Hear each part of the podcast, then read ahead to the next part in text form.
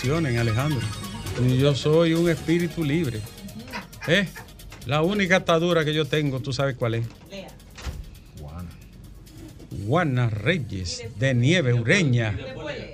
Y, de- y después lea lo que usted quiera y saque conclusión. De, nie- de nieve Vicini. Y el último apellido, tú sabes cuál es, con la B corta. Señores, buenas tardes. 20 de julio. Alejandro, un día como hoy nació el otro Alejandro. Más pequeño que tú, pero también tiene su incidencia. Alejandro el Grande. ¡Wow! Con apenas 32 años gobernó el mundo. La batalla de Gaugamela, ¿qué se llama? La batalla de Iso y la de la Puerta Persa. Cuatro batallas. Gaugamela, Isos, Gránico y la Puerta Persa. Y doblegó a Darío. Darío el Grande. Y le llevó, le llevó la esposa. Las. Antes se acostumbraba a eso. Se- Y no le, le llevó, le llevó la no esposa tenía. y, un La- par, y, un- y le llevó un par de generales elegantes que a él le encantaban también. Un par de eunucos, eh. Concho, qué hombre tan, hombre tan inteligente, tan valiente, tan bello, tan bien hecho. Alejandro el Grande. La cultura helénica es la que nosotros practicamos y ejercemos hoy, Alejandro. Es decir, este hombre universalizó el helenismo, la cultura griega para siempre. Murió en Mesopotamia por la picadura de un mosquito. En una de las campañas de la India llegó el pobre. Fíjate, un hombre tan grande lo mató un mosquito, ¿eh? Increíble. Alejandro el Grande, hijo de Filipo y alumno de Aristóteles. Ay, ay, ay, ay, qué hombre tan grande. Tú sabes que cuando él ganaba una batalla, Alejandro, celebraba con su general más hermoso. Eh, eh, eh. Ah, ¿cómo que bueno? Tú, no, pues tú no puedes negar. ¿Eh? Efestión. Efestión era el que le gustaba. ¿Y el caballo, cómo era que se llamaba? Eh, bucéfalo. Bucéfalo, uno de los caballos más famosos de la historia. Dicen que era un caballo tan bello, Alejandro, que fácilmente sabía leer y escribir. Johnny fue otro caballo. Uy, la cultura helénica, el mundo helénico. Así empezamos el sol eh, de la tarde de este 20. Atención, mucha atención, porque hoy tenemos muchas informaciones de todo tipo. Pero primero, Alejandro, primero, Alejandro, saludar a un amigo que está de cumpleaños, un hermano de la vida, de mi familia, tío de mis hijos. Es diputado, es político, es la única parte que no nos une, pero después todo lo otro nos une, nos unifica de forma fraterna. Está de cumpleaños hoy, tú tienes la, la cuestión lista, tú nada más se la pones a la gente de, de Alcurne aquí. De cumpleaños hoy, hermano de Domingo también. Amado Díaz, diputado por Santo Domingo Este.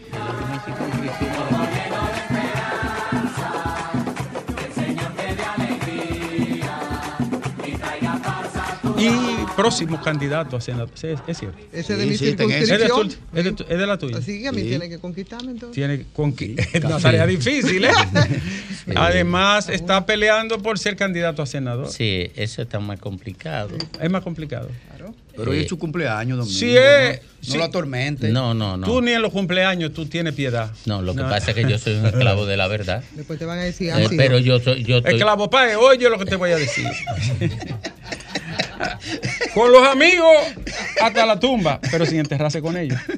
Eh, eh, no, no, no, porque está complicado no porque él no pueda ganar ni tenga el prestigio ni tenga la capacidad ni, ni tenga el es liderazgo que político. Es por encuesta la, la, elec- la selección. Sí, no, y, y es que una es que una provincia demasiado grande. Demasiado grande. Y entonces, mire, eso es un problema para cualquiera. Sí, participar sí, en lo- un proceso. Oye, participar en un proceso de esa, de esa Por la dimensión. senaduría de, de- de Santo Domingo. de Santo Do- Sí, de, en- de la provincia de de, la Santo provincia. Domingo, de esa herradura. Mire, eso es desgastador, eso es destructivo. Eh, de- entonces, felicidades en su cumpleaños a nuestro querido amigo de 25 años. Yo hace 25 años, yo fui Eh, profesor ¿eh? ami- en la UAS. Amigo mío, amigo mío. amigo mío. 25 años hace. Señores, Y hay más informaciones. Esto es una primicia, Alejandro, que te voy a dar. Aunque se ha manejado por ahí, pero no se tiene la certeza. Dale para allá. Exclusiva del Sol de la Tarde. Exclusiva del Sol de la Tarde. Cuatro senadores del PRM en las provincias donde se ha reservado esa candidatura estarían dispuestos a irse del partido. Número uno, el Ceibo. Número dos, provincia Peravia. Número tres, San José de Ocoa. Y número cuatro, hablé con él ahorita y me dijo, no me voy, pase lo que pase. Héctor Acosta. Me dijo, escríbalo con sangre, que yo no voy para ningún lado, pase lo que pase, además yo gano. Pero hay cuatro problemas. Repito, Ocoa, El Ceibo, Peravia y Monseñor Noel, aunque el Torito dice que no se va. Y la, otra persona que tiene problema es una senadora de la frontera. Dos de ellos marcan poco y dos se las reservaron, parece por acuerdo u otras razones. Pero apúntelo que eso es verdad. Tiene, algunos tienen la maleta ya con la media y todo, la pantufla y la ropa interior. Dele seguimiento, Alejandro. Y Domingo Páez ha creado un revuelo nacional, hasta internacional, porque Nueva York se refirieron a ello. La reunión de Danilo Medina y Leonel Fernández y Abel Martínez. La presunta reunión, encuentro, cercanía o diálogo, como usted quiera llamarlo. Algunos lo desmienten a media, otros no lo desmienten, otros ni, sí ni no, pero ha habido acercamientos y contactos y Domingo detallará hoy algunos pormenores que pudieran orientar más al respecto de que se está procurando un acercamiento, es cierto. Es difícil, más cierto todavía. Es complicado, claro que sí, pero no imposible. Alejandro, Santiago es una plaza muy disputada, muy importante, muy simbólica, porque Santiago es la cabeza de 14 provincias. ¿Qué ha pasado en Santiago? Te lo voy a decir en palabras pequeñas, palabras más, palabras menos. La alcaldía que deja como herencia y legado el señor Abel Martínez ha sido una buena alcaldía, bien valorada y con respaldo de la población. Santiago es uno de los pueblos bonitos, limpio, iluminado y el centro muy ordenado. El señor Abel Martínez ha sido un buen alcalde para los santiagueros y está dentro de los mejores valorados del país desde que asumió esa función. Pero él aspira a presidente de la República y tiene que dejarla. ¿Qué quiere? La gente de Abel quiere dejar al hijo de Monchi Fadul. ¿Cómo se llama el hijo de Monchi? Víctor Fadul. Víctor Fadul, un muchacho joven que ha sido diputado, creo que dos veces, y que también tiene importante respaldo en ese municipio. Ahora, ¿qué ocurrió? Que hay un joven llamado Jeffrey Infante, que es muy trabajador y la gente califica como un buen ciudadano, tiene buen background como ciudadano decente de Santiago. Hay un grupo de PLDistas que quiere que declaren ya a Fadul y hay una parte de esa organización que dice que hay que cumplir con el mandato de establecer, sea por encuesta o primaria, creo que Santiago va a encuesta, quién debe de ser el ganador. Entonces quieren declararlo sin ir a competencia.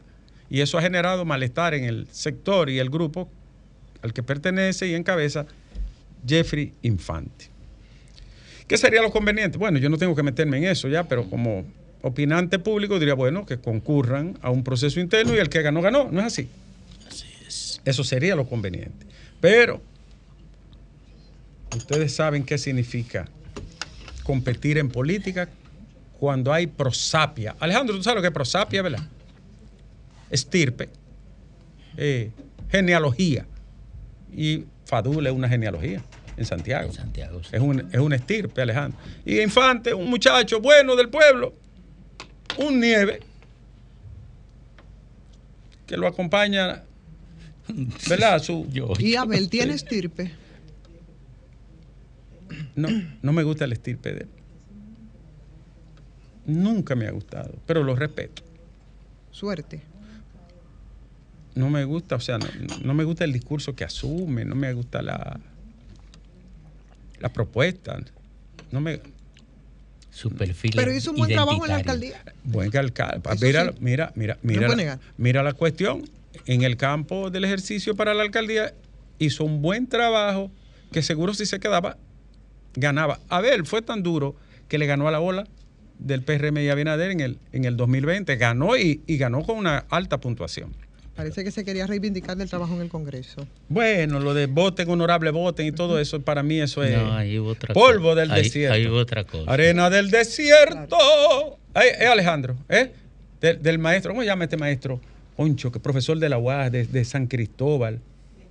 Ortega, Cabral Ortega. Ay, ahí sí había talento. Cabral Ortega. Fue director. Él fue el autor de Arenas del Desierto, del gran, eh, ¿cómo se llama? El de la Santa Cecilia. El ébano, ¿cómo se llamaba? La espiga de ébano. La espiga Eh, de Colón, ébano. Rafael Colón.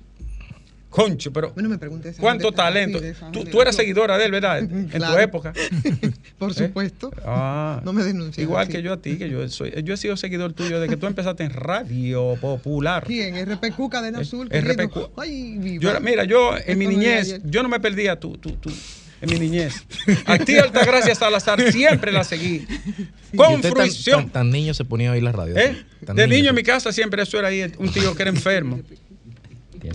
Te seguía a ti, a Patricia Ah, sí, Arache y Altagracia Salazar. Usted era, usted era mi heroína.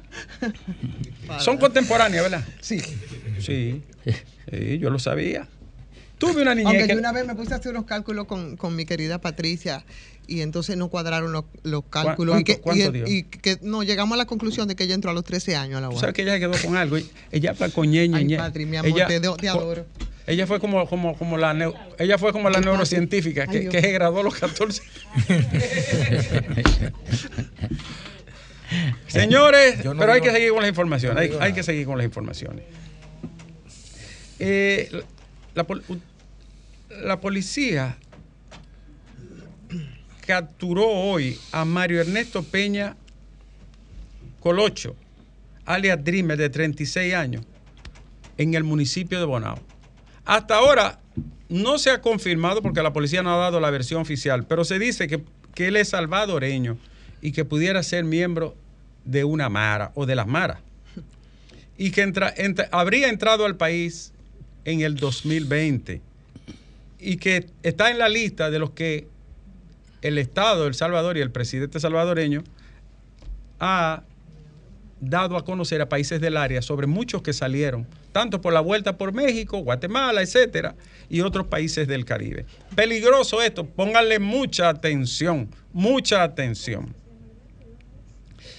Alejandro, el Ministerio Público, encabezado por el magistrado Fernando Casado e Isis de la Cruz, dos gente muy reconocida en el Ministerio Público, decidieron después de una exhaustiva investigación que incluyó interrogatorio, entrevista, experticia forense, análisis de evidencia y otras diligencias investigativas, procedieron a archivar de manera definitiva el proceso seguido contra Yanel Andrés Ramírez Sánchez, presidente de la Cámara de Cuentas. Qué belleza. Archivo definitivo.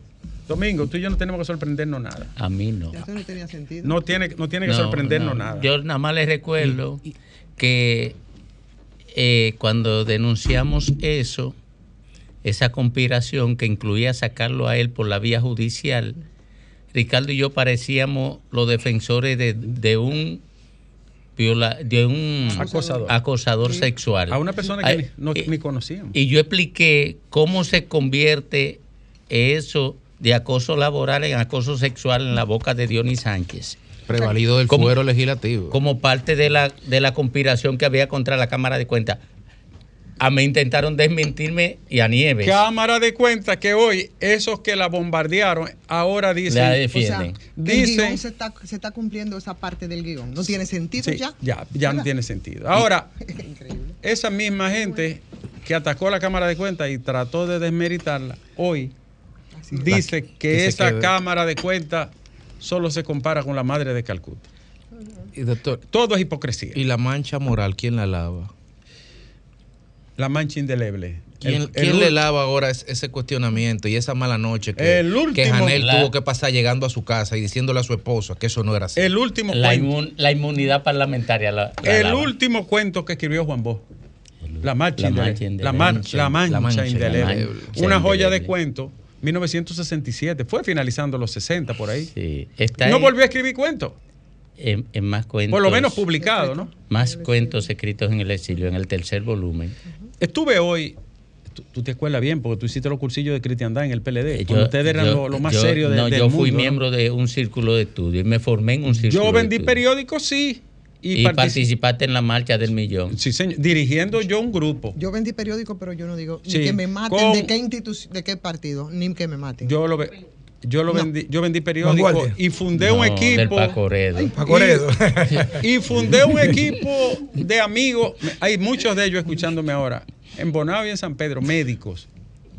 Médicos con Juan Bosch. Médicos Joven- con jóvenes, éramos pasantes domingo. No cubiaron. Nos cubiaron, no. Fuimos.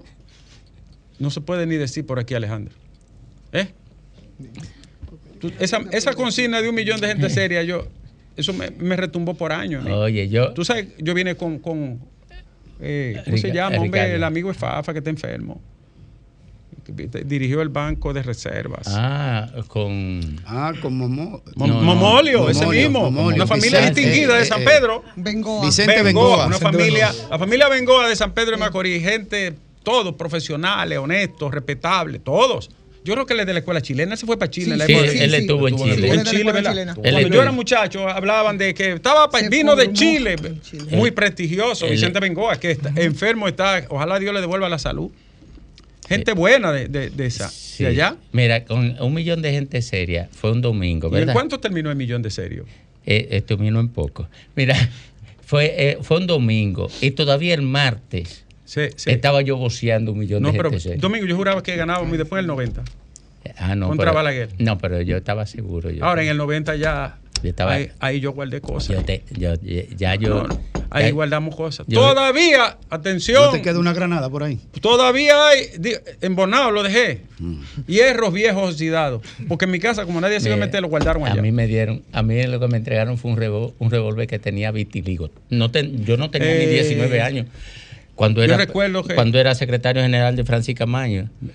Oye, y, y el difunto Cheche Luna, Ay, en me llevó- Pobre Cheche. porque teníamos un- una refriega con los PRDistas dándonos golpes, me llevó un, un revólver. El PRD digo, siempre con su tigueraje, barato. Sí, de- eh, desbaratándonos los, los murales, borrándonos. eh, eso, ¿Y eso qué te fue- lleva- qué te llevaron? Me llevó un 38 que tenía vitiligo. Estaba todo manchoso. Sí, Ah. toma ya. pues, No, le- no, le pero digo porque-. La verdad es que la gente joven a veces no piensa. Yo metí muchísimas cosas en mi casa sí, sí, con mi niño chiquito, veinte y pico de años. Y Juana con 19 años de edad. Y yo guardé muchísimas cosas allá. Eh, Y cuando yo vi que fueron senadores juramentadas y los alcaldes y todo, digo, ah, pero ven acá, ¿y cómo es la cosa? Pues no vamos a la calle nada. Uy, pero eso es que historia ese- ese pasada. que se- eso, pero eso fue después. ¿Cuántas luchas con Balaguer, eh? Este país. Eso fue en el ¿Qué 90. batalla tan larga? Todavía estamos peleando Yo con estaba él. chiquita, pero me acuerdo. Eh, ¿Tú estabas qué? ¿Qué pasa? Ay, ay, ay, ay. Lea, sal de ese cuerpo, tú, Lea. tú estuviste presa en los 12 años. Con papa. Eh, estuve hoy en el Instituto de Auxilios y Vivienda, ¿qué se llama? INAVI. Ahora se llama solo Instituto de, Au- No, de Auxilio. exacto. Nosotros a veces molestamos muchas instituciones con casitas, aunque uno no lo dice por aquí. Ayuda, nevera, una silla de ruedas, una cama. Hay gente que no tiene cama en este país. Un amigo Ay, muy sí. querido me presentó a Juan Isidro Félix Grullón, que es el, el administrador de, del Instituto de Auxilio. Del INAVI. Sí. Eh, y, fuimos, y fui a conocer y al personal y compartí con ellos allá. Señores, ahí hay gente que tiene 20, 15, 30 años, 18 años, más la gente nueva que ha entrado. Ellos le ayudan a gente con casita, pero también el tema de, de Sabica, Sí. de, la- de un féretro, de, de los actos fúnebres, Sí, que los pobres no tienen a veces cómo ni comprar una vela.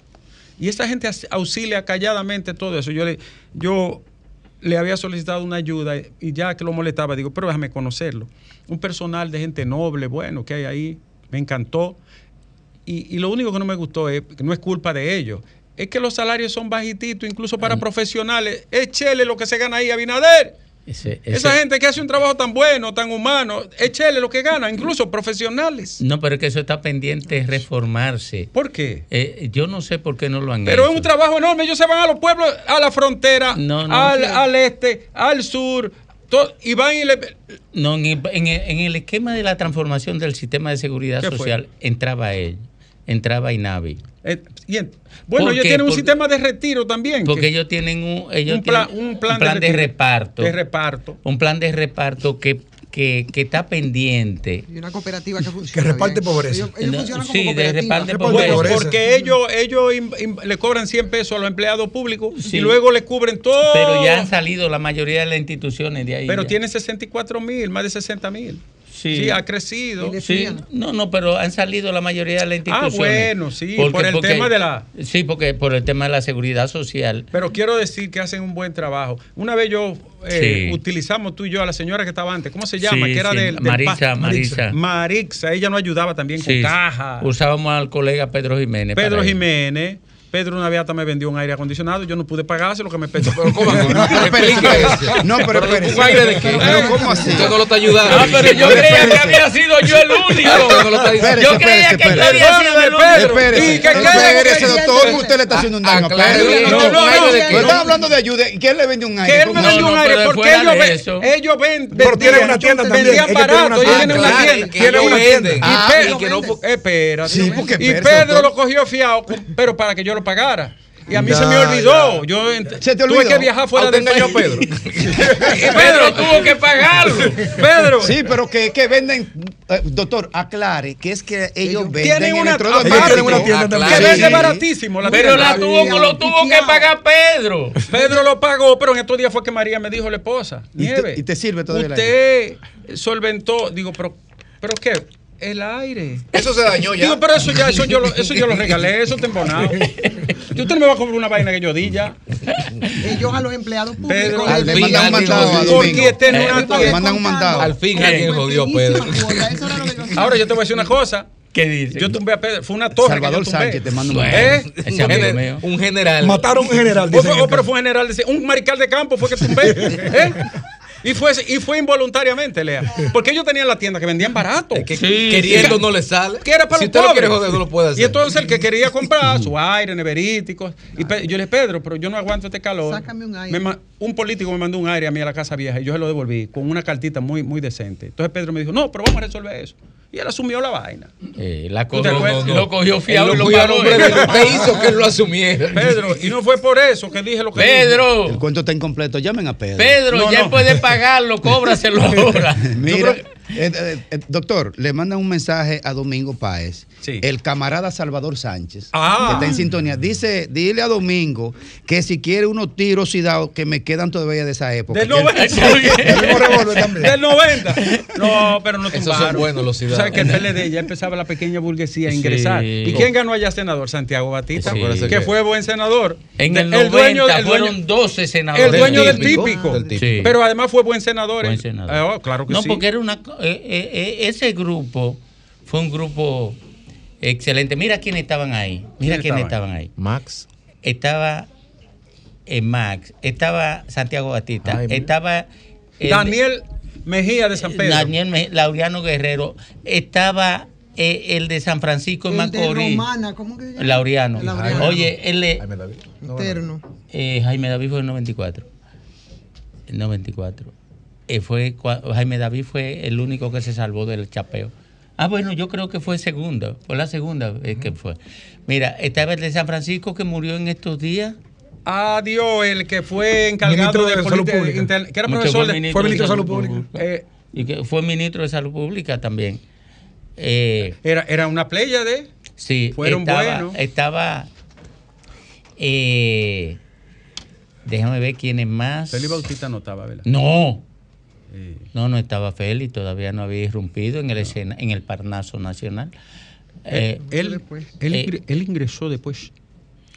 sí, Y el después. Florentino de allá de, de- yo creo que se estaba en ese grupo, que fue Era- eternamente. yo sé que era bueno, lo que yo Santa sé- María. de- lo eh, que, ¿Eh? Santa María también en esa época. De- sí, pero fue él no senador? llegó a Él no llegó a ser ser- No, no, yo sé digo, que me, me refiero el- del núcleo dirigente. Oh, El sí. senador de San Pedro era Daniel Mejía, un hombre honorable, recono- Sí. una figura de verdad. Diablo, era gente de, de primera. Blanche salió esa vez, diputado. Blan- Blanche era diputado, pero era diputado. Sí. Ahora, Domingo, ¿tú te recuerdas cuando tú y yo nos conocimos? Emilín era de esa época. Conociendo los dos. Emilín Jiménez de esa los época, dos, ¿verdad? Cubriendo los dos el concilio de. Emilín. ¿De fue era esa época? Emilín Eh, era después, después, De. Bauru. Domingo, Sí, mucho después. del millón de gente seria, yo creo que tú y yo quedamos pobres nada más. Sí. Sí. No, eh, mire, Y la gran mayoría. doctor, Ay, ay, que, ay. eh, póngase usted nada más, doctor. 12 senadores, dice empresario. Félix Díaz, 90-94. Euclides no fue senador de La Vega, porque en La Vega ganó reformista y Euclides lo que salió fue alcalde, ¿verdad, Félix Díaz? Sí. Y sí. diputado. Eu- Él Euclides, fue alcalde ahí en esa ola. en esa ola fue alcalde. Euclides Él Sánchez. fue- que en Bonao ganó Guillermo Espérate, Rodríguez, espérate, que dicho sea. Guillermo está enfermo.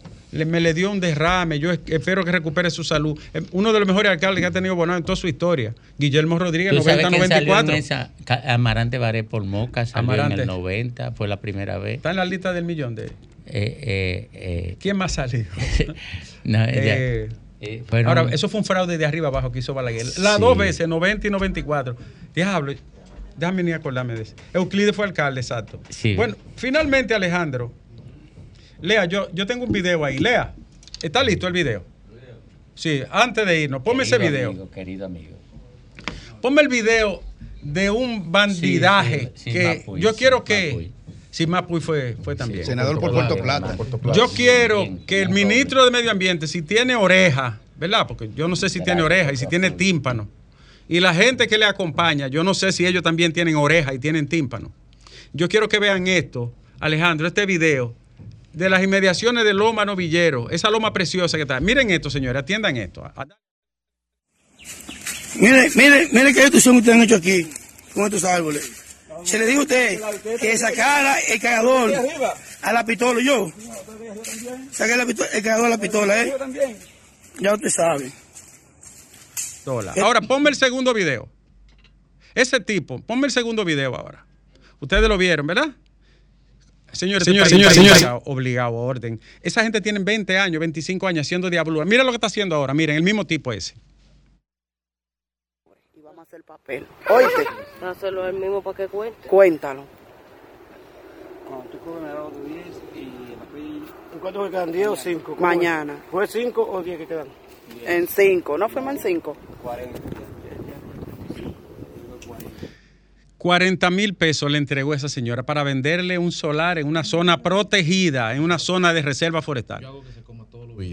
Yo no sé, porque yo no quiero ni hablar de medio ambiente, yo no quiero hablar de esa vaina, pero, concho, ese tipo, o sea, miren lo que hizo, ¿verdad? Primero en el video, sacó a tu revólver, vuelve y se mete en la zona y ahora va a vender tierra ahí, porque no son invasores. Ese fue el que sacaron los otros días.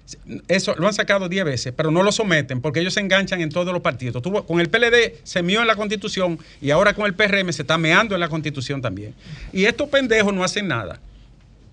¿Tú crees que es un tipo para estar suelto con un revólver ilegal? Y mira lo que está haciendo con una tierra protegida, con una zona protegida. reserva forestal protegida. Eh, a uno no lo mata el infarto por la chelcha que uno hace aquí y porque uno se ríe con ustedes y se, relaja. Porque eso para uno morirse de impotencia, de rabia, de ira ante la incapacidad y la re- irresponsabilidad de las autoridades. De lo inservible que son, Alejandro.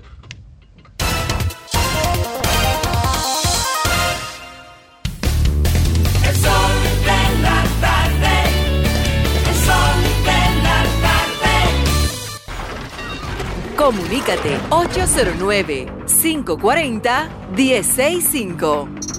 1-833-610-1065 desde los Estados Unidos.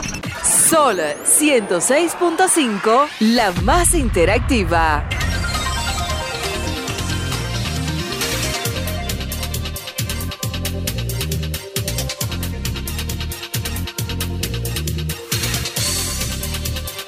Alejandro, estamos de regreso. Me, me- me viene una información del exterior. Dale para allá. Eh, me dicen que el tema del aire eh, es recurrente, que, que hubo un señor llamado Francisco La Chiva, allá en Media Chiva. Ya yo vi. Ahí- Ah, con la ya- nevera. Ahora viene con la nevera. Que, que no, fue con otro Te aire. con una nevera. Con otro aire. Te voy a decir lo que Eh, me- El señor, el Te- amigo mío, el, el de aquí, Te voy a decir. recibió el aire, ya, pero nunca lo pagó. ya, le- voy a decir lo que dijo un, un precandidato y presidencial y que fue alcalde una vez en la capital. Le preguntaron una vez, miren, sus días allá en su pueblo, oriundo. y Le dice, eh, tú me perdonas, pero ¿puedes dejar de hablarme de mi pasado? Bueno, no, pero Eh, yo, yo solamente... No me hable de mi pasado, y menos el que estuve con Choclo. Esos son días difíciles, domingo. De verdad. Oh, pero uno no tiene frustraciones. No me hable mal de Eh, Choclo. Uno no tiene frustraciones porque eh, eh, eh, la providencia acompañó a uno la fe. De verdad. Oh, pero tú podías salir un, un, un- un- un monstruo. Yo estoy aquí ¿O como, tú sabes lo que como representante de Choclo. Eh, no, claro, pero que él, él me asistió a mí. Me asistió. y me asistió en los momentos difíciles. La biografía. Oye, él, él es un bio- el biógrafo de Ricardo Nieves, del doctor Ricardo Nieves. Eh, Se llama, es mi amigo, mi hermano Choclo. Voy a decir algo que. Es más, nada más voy a decir Choclo, no Voy voy a a- decir el otro nombre. Voy a decir algo que se sale de lo convencional. Lea, hace 50 años que la Barbie existe, ¿verdad? Es parte de la cultura occidental y del consumo occidental. Está ligado a la, al canon de la niñez. Incluso de la niñez, yo diría de clase media hacia arriba, ¿verdad? Es un símbolo de eh, ese mundo, ¿cómo se llama el mundo del juego? De la- Lúdico. Del mundo lúdico, del, del- de la gamificación que ha generado la comunicación, el cine. Eso es un producto ya conocido universalmente. Hay una película, hay una cosa, hay un estreno. Es necesario ir con, de manera tan despampanante. Hombre vestido con hombre con vestido, hombre con pantaleta, hombre, eh, hombres con, con minifalda. ¿Y por qué? Pero le anda con tenis rosado. Pero la pregunta es ¿por qué? ¿Por qué? ¿Eh? El poeta que yo más admiro fue homosexual. ¿Eh? Am- los dos que más admiro, Wiman y García Lorca. Y yo leo su poesía y soy seguidor y he leído 10 biografías de Lorca. Y lo adoro. O sea, yo no tengo problema con eso. Pero ¿por ¿cuál es el afán de, de- de Sí, agarrar eso y montarse en esa ola lúdica de, de, de- Tiene- de para qué busca un hombre con los bigotazos, de que con una, un, vestidito rosado? Pero yo, yo no Ta- puedo entender. ta- No, no, porque es, es lo que lo que hemos visto, sobre todo. Pues yo soy heterosexual y yo no Sí, ando no- exhibiendo hormonas masculinas. Sí, sí, pero mira, lo que pasa es que la necesidad que tiene el ser humano de, de esta etapa del desarrollo de la humanidad, de atraer la, tan- la atención del otro, lo envuelve en, una, en un rizoma de extravagancias, porque la extravagancia llama la atención. Todo lo que se sale, se sale de los marcos llama la atención. Y aquí se está construyendo una cultura, Ricardo, en la que la gente define su perfil a, partir de la mirada del otro. Un premio Nobel de, de, de- química, Salvador Luria. Eh, Ricardo, por ejemplo, no es, eh, es, se opone totalmente a la famosa teoría de conspiración. Es un planteamiento que Ay, él es tiene. que, du- es que duramos 11 Eh, siglos en eso, en la edad Eh, media, ya es no, suficiente. Pero, yo me Ay, estoy- ya es suficiente. Pero yo me estoy refiriendo a un premio Ay, Nobel. había Súcubo, Yo me estoy refiriendo a un eh, premio Averno. no- Yo me estoy refiriendo a un premio Caronte. Nobel donde Los planteó el tema de eh, la vida, un proyecto inacabado.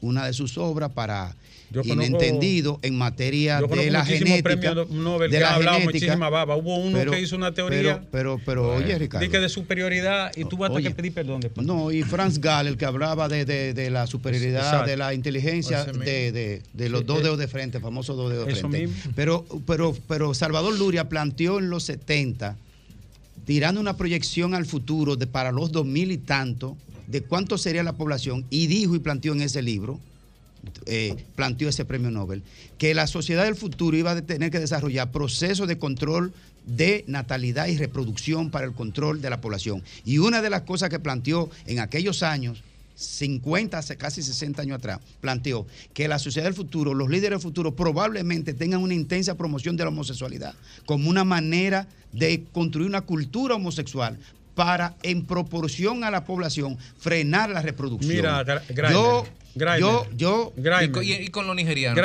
Bueno, Grimer, pero, pero estamos Grimer, hablando ¿Tú del sabes mundo cuántos millones tiene la humanidad hoy? Pero te estoy diciendo lo que planteó Pero ese también premio dile Nobel. que fue una babosada. Dile No, de mi ¿cómo se parte. Humildemente. En Occidente en mil y pico Occidente hay un millones. 30% de la Siete mil y pico población. millones. Casi estamos rozando los ocho mil 8 ya. mil millones de personas. ¿Tú sabes cuánto había en el 2050? La el proporción 8000 que nació aquí, fue los otros días. El en 8 mil nació aquí. Siempre El- nace el en 2000, abril. entonces, Es lo oye, mismo. mira, Aquí siempre. Oye, mientras ellos están hablando baba, la gente está Un pariendo. premio Nobel. está En Nigeria. Pero claro, es un disparate.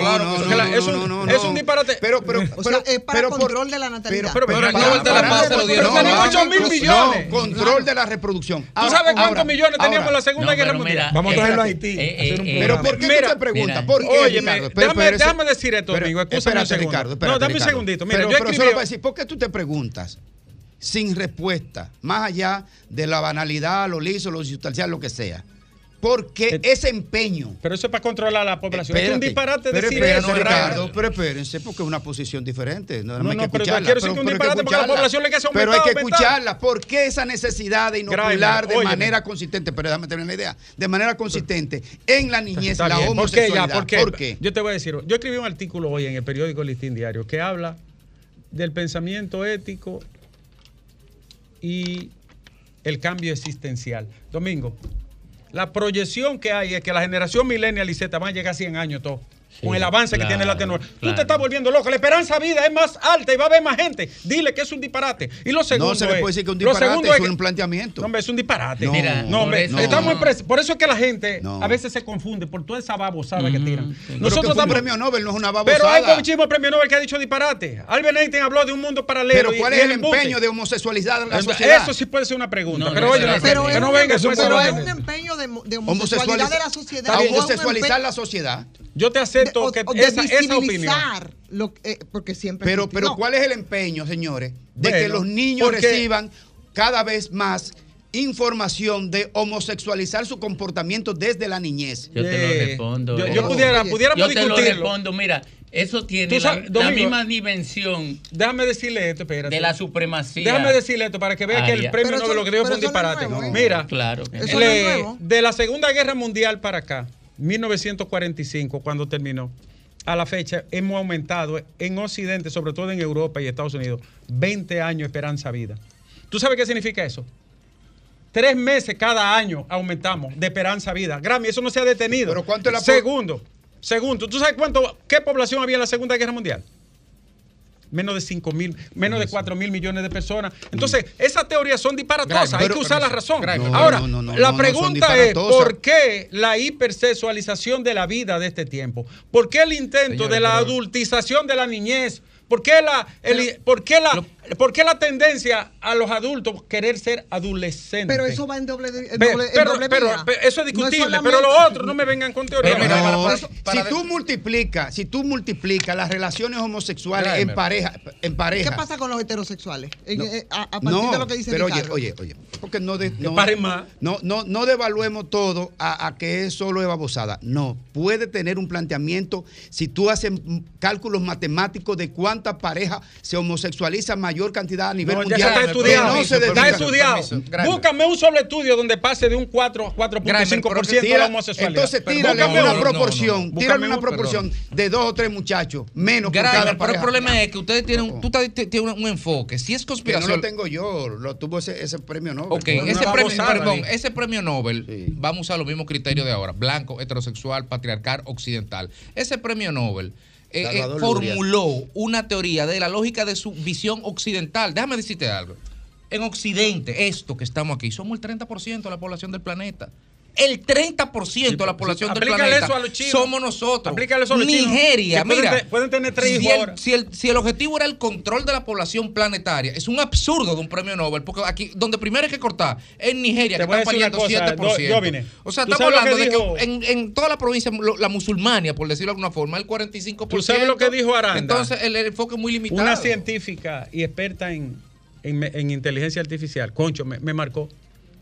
Tenemos que admitir que la historia occidental está escrita por hombres heterosexuales, judeocristianos y sin discapacidad. han volado el charco. Y sin discapacidad. Claro. Y sin discapacidad. Ahora- hombres muy correctos, muy machoides, muy creyentes, Ahora- muy blancotes. Vamos a decir la verdad, si me esa es la pura permite, para, para reforzar lo que dijo Grimer o su inquietud, pero creo que la pregunta es como, como decimos los, o sea, la pregunta debería ser ¿por qué ese nivel de sexualidad más allá de una conspiración? Porque mire, doctor, usted dio un dato.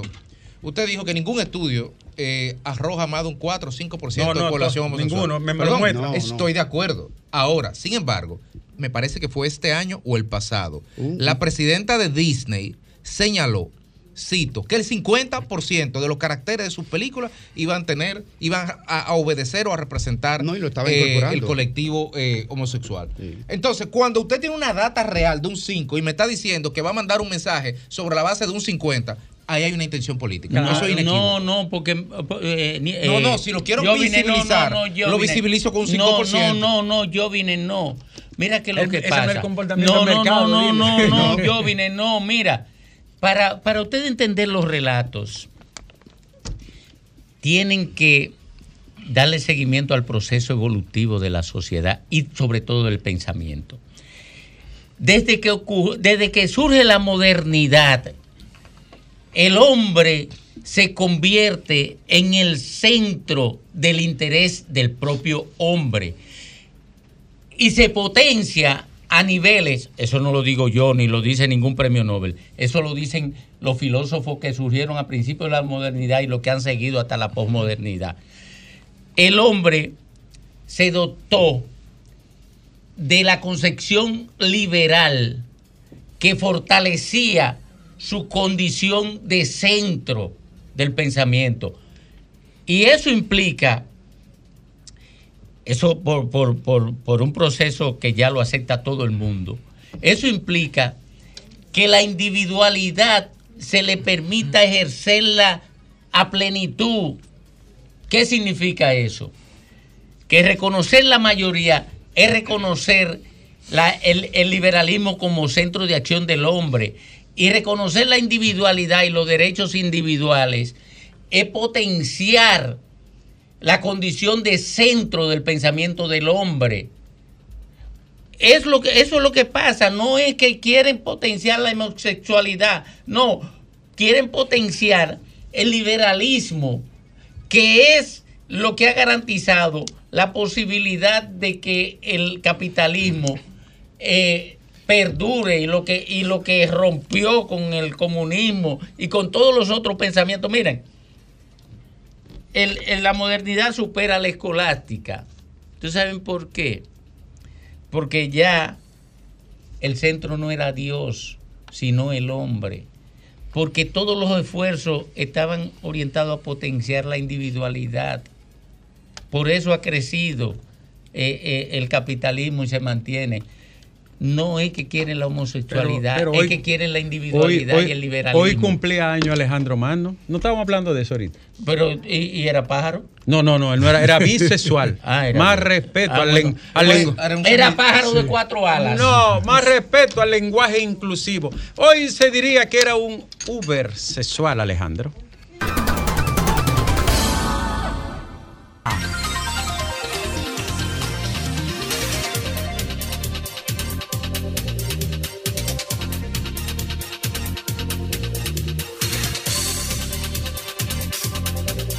Cuando el señor, cuando el señor Nieve está aquí, la gente habla. Una hora y la gente no ha hablado todavía. Eh, cuando Nieve está aquí, habla el pueblo. Buenas tardes. Media hora tarde, sí, pero. Buenas tardes. Dale, Hay problema con la Va- vida. vamos a ver. Buenas tardes. Y después inténtalo por ahí. Pero, Es que- ¿qué que- está pasando, Alejandro? Eh, Alejandro lo dañó, dale ahí, mira, ve ahí. ¿Ya está arreglado? Van entrando, tienen dificultad. Adelante. Ah, paciencia. Buenas tardes. Déjalo domingo. Dice Lea que, la- que le entra No, paulatinamente. no, no te lleve de lea, que yo soy el que escojo la Ustedes saben que el- el dale, teléfono- Dale otra vez, mira. Tú le sigues dando tardes. hasta que entra. Ahí tú ves ya. Ahí- ahí sí. No Buenas tardes. de Lea, Adelante. está con Alejandro. ¿Cómo, cómo está ese Boicoteando gran la equipo? vaina. Adelante. Eh, Domingo, le habla Eduardo desde Santiago, de los 30 Caballeros. Para mí es más que un placer tener la oportunidad de interactuar con ustedes por esta vía. Mira, lo, lo que yo voy a establecer o, decir, no sé qué apreciación, o, opinión o comentario le darían otras personas, pero para mí es totalmente indignante. Y en ese caso me refiero a lo que estableció el ministro de Salud con relación a cuando él dice que las dominicanas deben irse preparando o la parturienta, por así decirlo, para que vayan a dar a luz o alumbrar en, en clínica privada, o sea, para darle el privilegio a las haitianas que paran o den a luz en los hospitales públicos donde las Pero ¿dó- ¿cuándo dijo eso? ¿Dónde lo dijo? Vamos a buscarlo para Sí, leerlo. sí, sí, él lo dijo, me parece que fue ayer o antes de ¿Pero ayer. qué fue lo que dijo? Textualmente, ¿qué dijo? Él Oye, oye, oye, ¿qué fue lo que expresó? Sí. Ella expresó que a las, o sea, que a las dominicanas que vayan buscando, eh, por ejemplo, lugares, por ejemplo, clínicas donde parir, porque en la en los hospitales prácticamente están ocupadas por las haitianas. Sí, O lo sea, dijo, lo dijo. Lo dijo. Sí, lo dijo un Bueno, evento. la estadística dice que un 33% no Eh, lo, lo- lo dijo, lo dijo en un evento. De hecho, yo me lo encontré Bueno, raro y por eso tuve me, que me buscarlo. luce muy raro y debiera Sí. de aclararlo si dijo eso, porque me- sería, para mí es, es totalmente desacertado decir eso. No me parece, pero Eh. adelante, lo veremos en breve. Buenas tardes. Vamos a verlo, aquí. vamos a ver aquí. Buenas tardes. Ahora. Buenas tardes, bendiciones. Habla Daniela de Ocoa. Adelante, ¿cómo está? Estamos bien, gracias a Dios. Y yo realmente quisiera expresar que aquí en Ocoa se está viendo que se están dando pasos firmes al cambio con la implementación de Supérate, Bono Gas y Bono Luz. Estos chelitos ahora sí están rindiendo. Gracias, Ocoa, por Bonogas. No, dejó que dijera cuatro más. Buenas tardes. Sí, buenas. Adelante, señor. Jairo de los Alcarrizos. Adelante, ahora mismo estamos escuchándonos en Villatrina, muy nítido. Saludo a mi hermano Manuel Alburquerque, que está allá. Hello. usted, señor. El centro del café. Es para expresar algo que yo pienso del gobierno. Dígalo, señor. Que después de que pusieron el teleférico aquí en los Alcarrizos, yo me puedo levantar un poco más tarde para ir a mi trabajo. Bueno, sí. a la Duarte. Sí. Y Todo lo veo bien. muy bien. Sepa que usted ayudó a construir eso con, con su cuarto y su trabajo y sus impuestos. Claro. Todo lo que se ha construido en el país es con mi, con mi trabajo. Exacto. Exactamente. Eh, una pregunta, señor. ¿Y cómo va eh, el metro por ahí? Va avanzado. Va avanzado. Gracias, querido. Buenas tardes. Mm, ¿Y usted qué dice? Buenas. Adelante. Sí, buenas tardes. Buenas tardes, señor.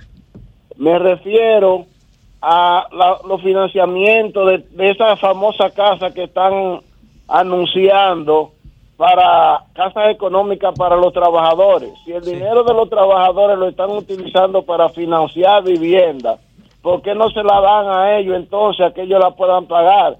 Mi hermana ya está pensionada del Banco Agrícola y solicita, ha ido a, a 10 bancos de reserva, a 10 unidades de Banco de Reserva, a solicitar una, en una famosa feria de la vivienda que hay.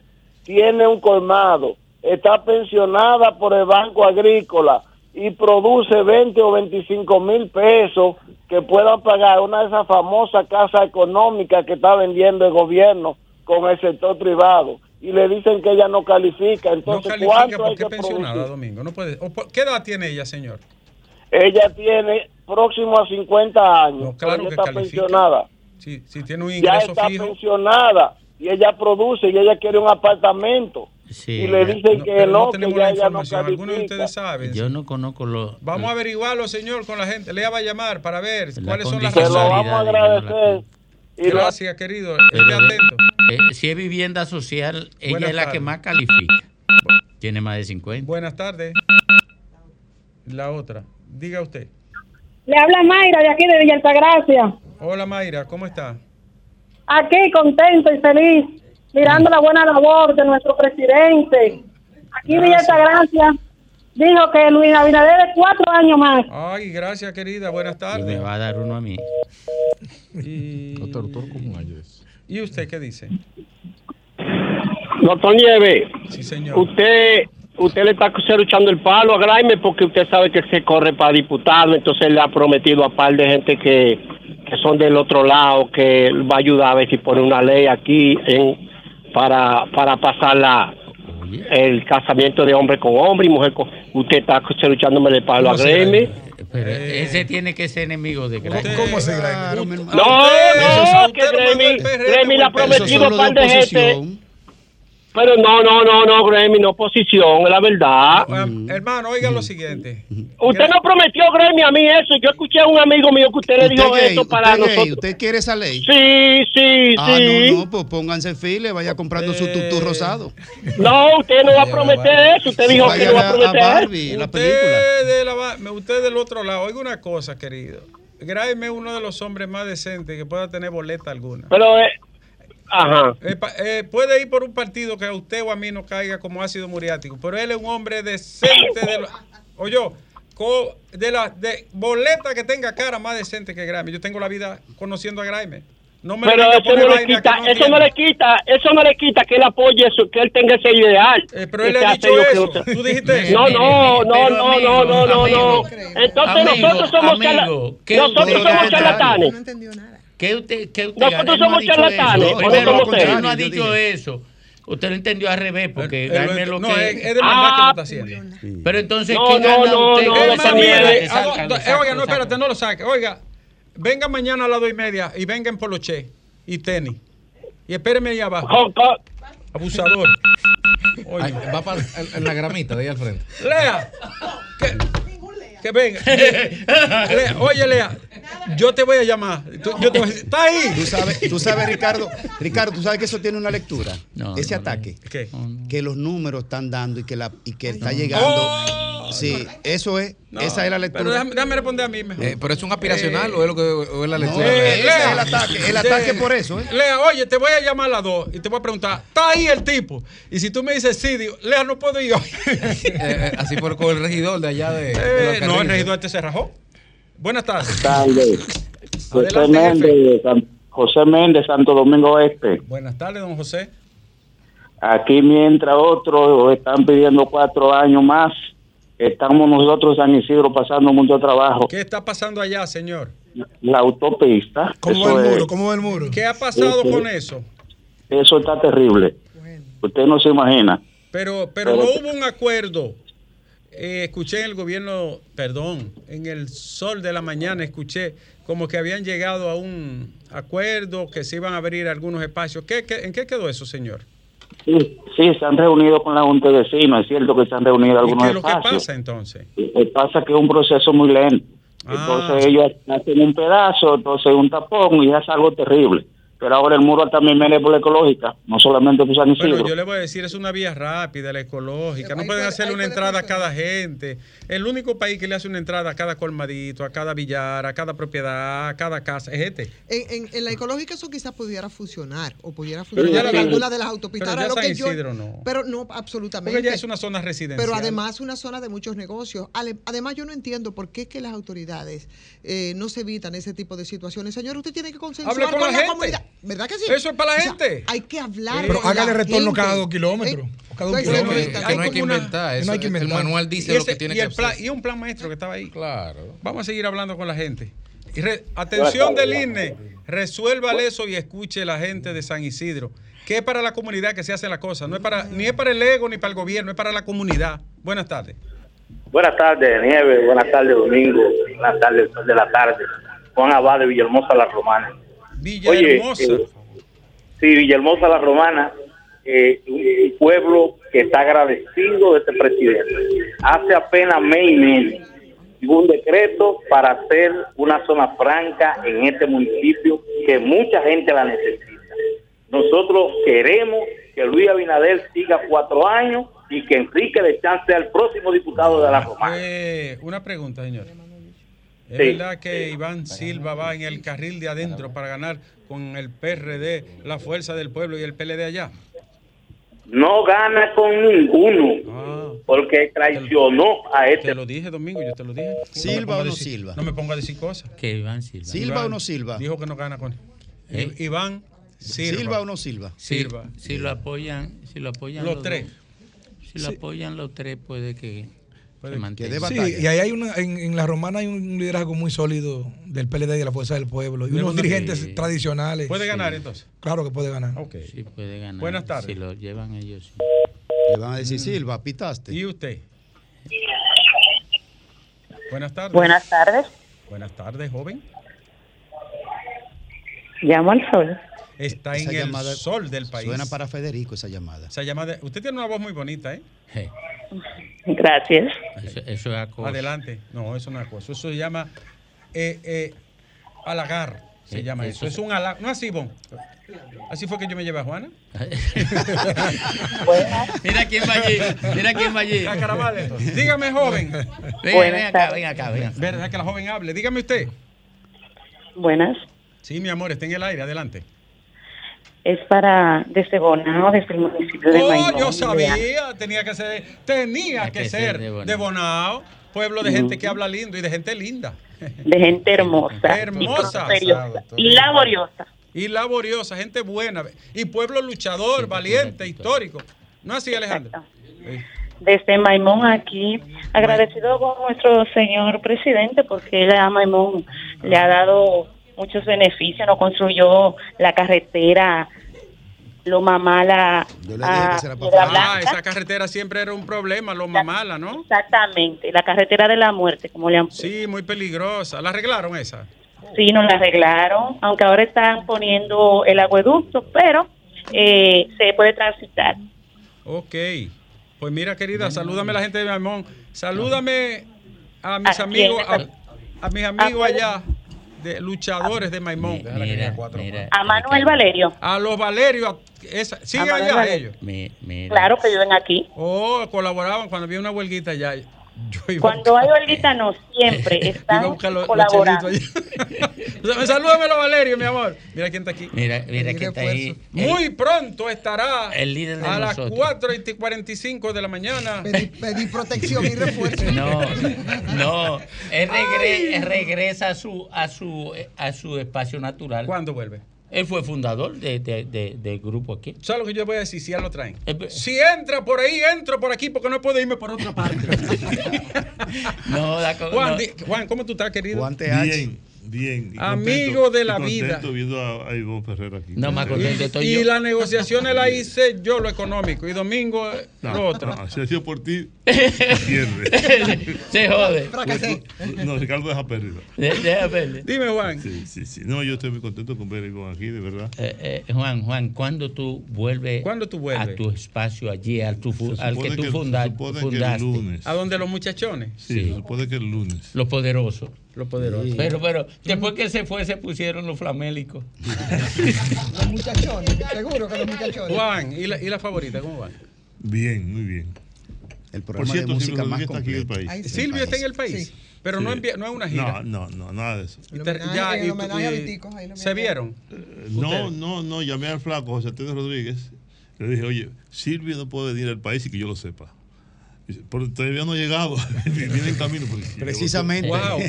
Vino entonces a- al tema del el homenaje a Víctor Víctor, que era su Ah, amigo, ¿no? De, sí, su sí, hermano. claro, sí. Vitico y Pablo.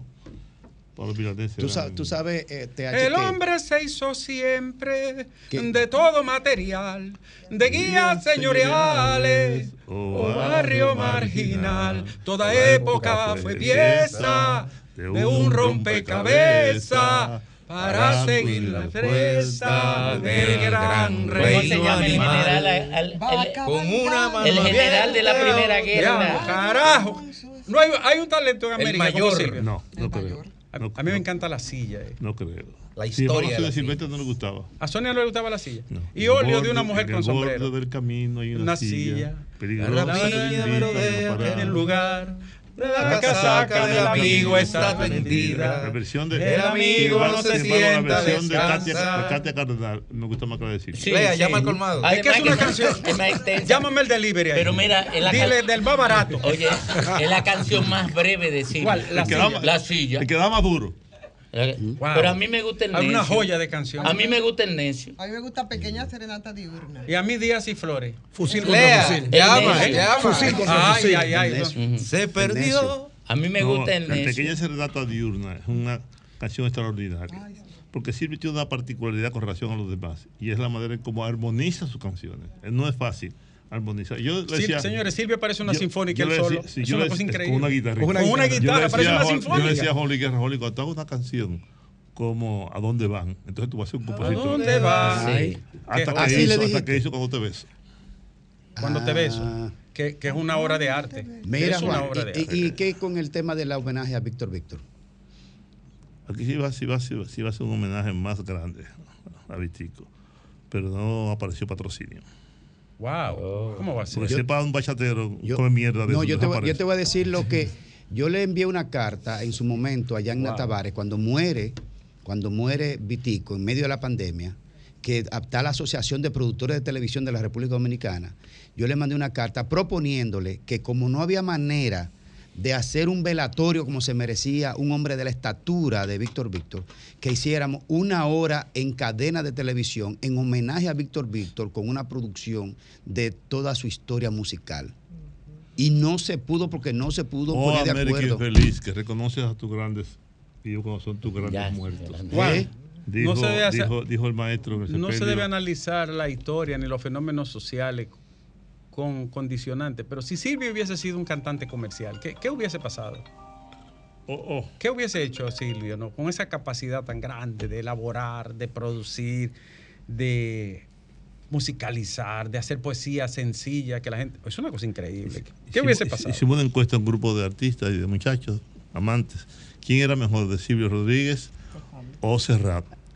¿Qué problema? Serrat ganó por mucho. Pero eh, Pedro Domínguez Brito, que es un enfermo con, con Silvio, insiste en que Silvio es más grande que... Yo te digo una cosa, eso no debiera de someterse. Eso es como cuando se habla, ¿cuál es el más grande músico? Bueno, fula- Beethoven y, y, y Mozart, no, porque estamos hablando de seres humanos terrenales. Mozart no era de este planeta. No, o ¿cuál es el más grande definitivamente. ¿El más grande basquetbolista? O entre Pablo El- Jordan y Silvio. el más grande LeBron, pero si hablamos de otra galaxia, entonces tú metes a Michael Jordan. Por, por cierto, me mandaron, si usted quiere anillos, búsquese a Bill Russell, 11 anillos. Sí. Si usted quiere, si usted quiere eh, defensa, búsquese a otro. Si usted quiere tal, eh, en punto, a LeBron.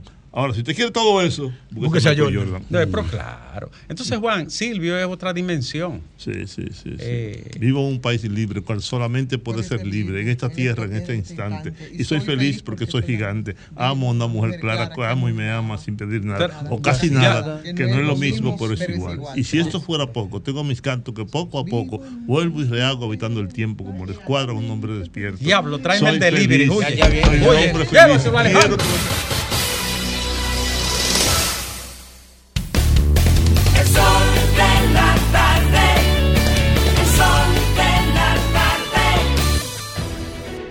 Sol 106.5, la más interactiva.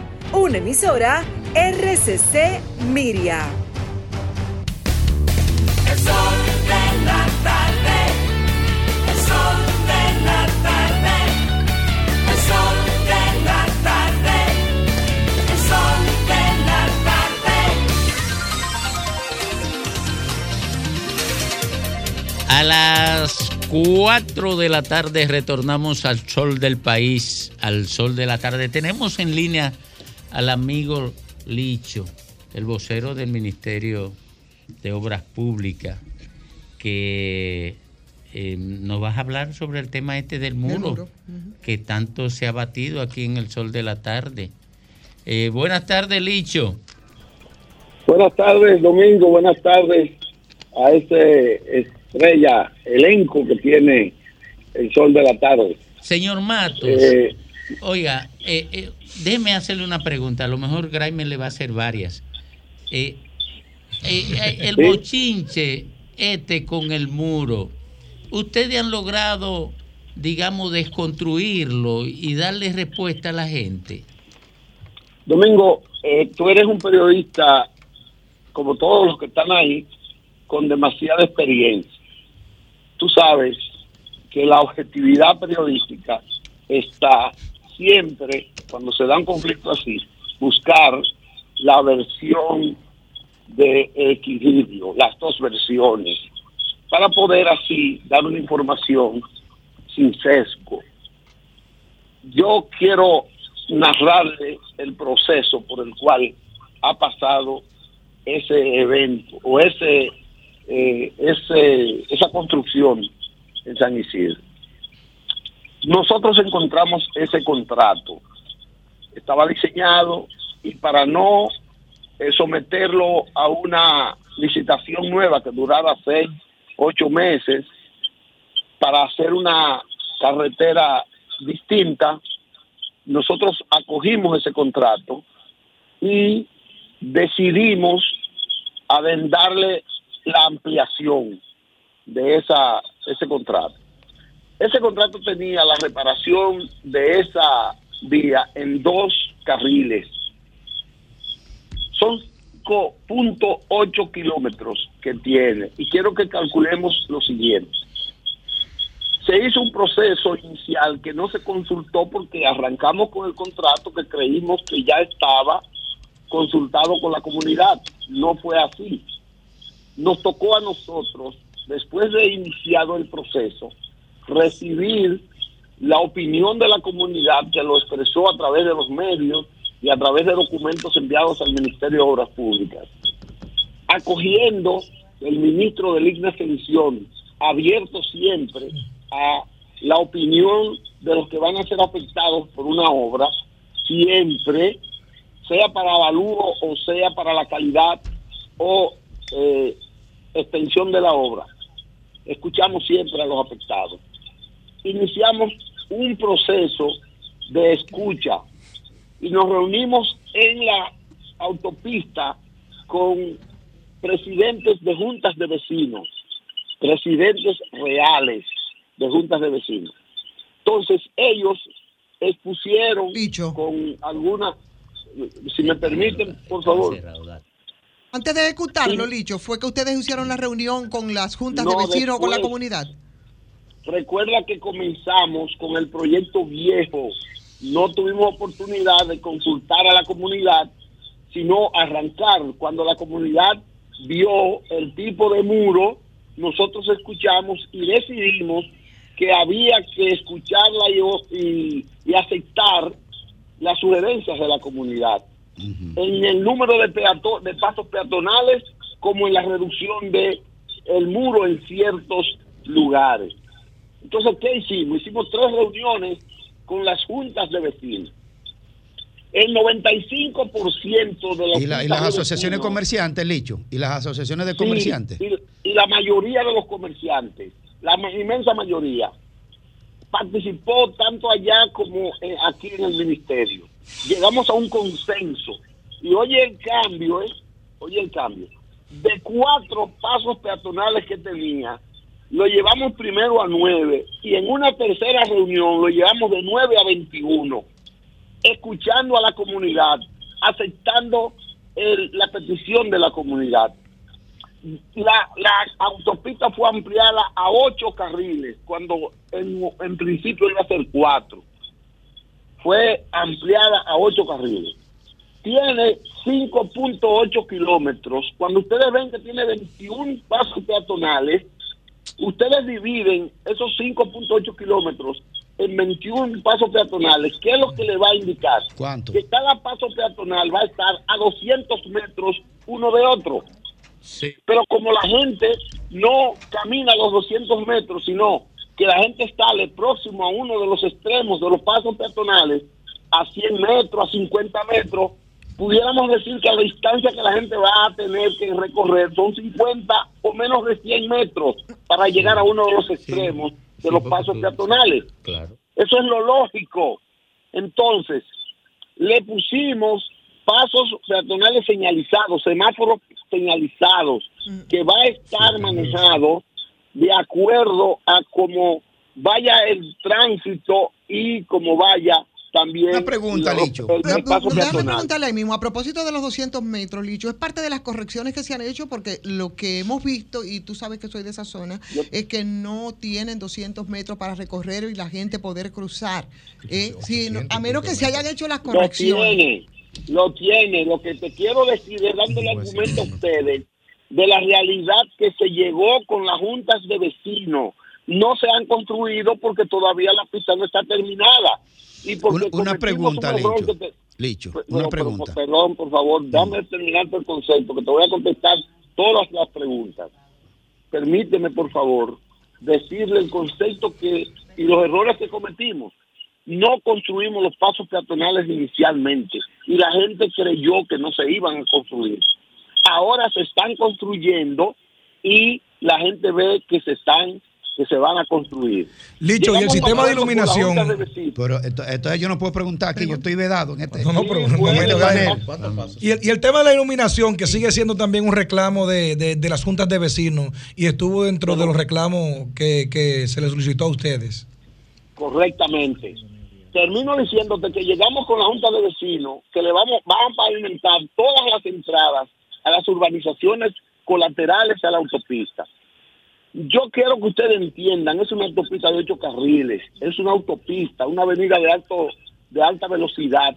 No puede permitirse que la gente pase por todos los lugares que cree que podía pasar antes, porque es seguridad de tránsito, es seguridad vial, es evitar muertes, Pre- lo que tiene el Estado que hacer. Precisamente, Licho, la pregunta mía va en esa dirección, precisamente.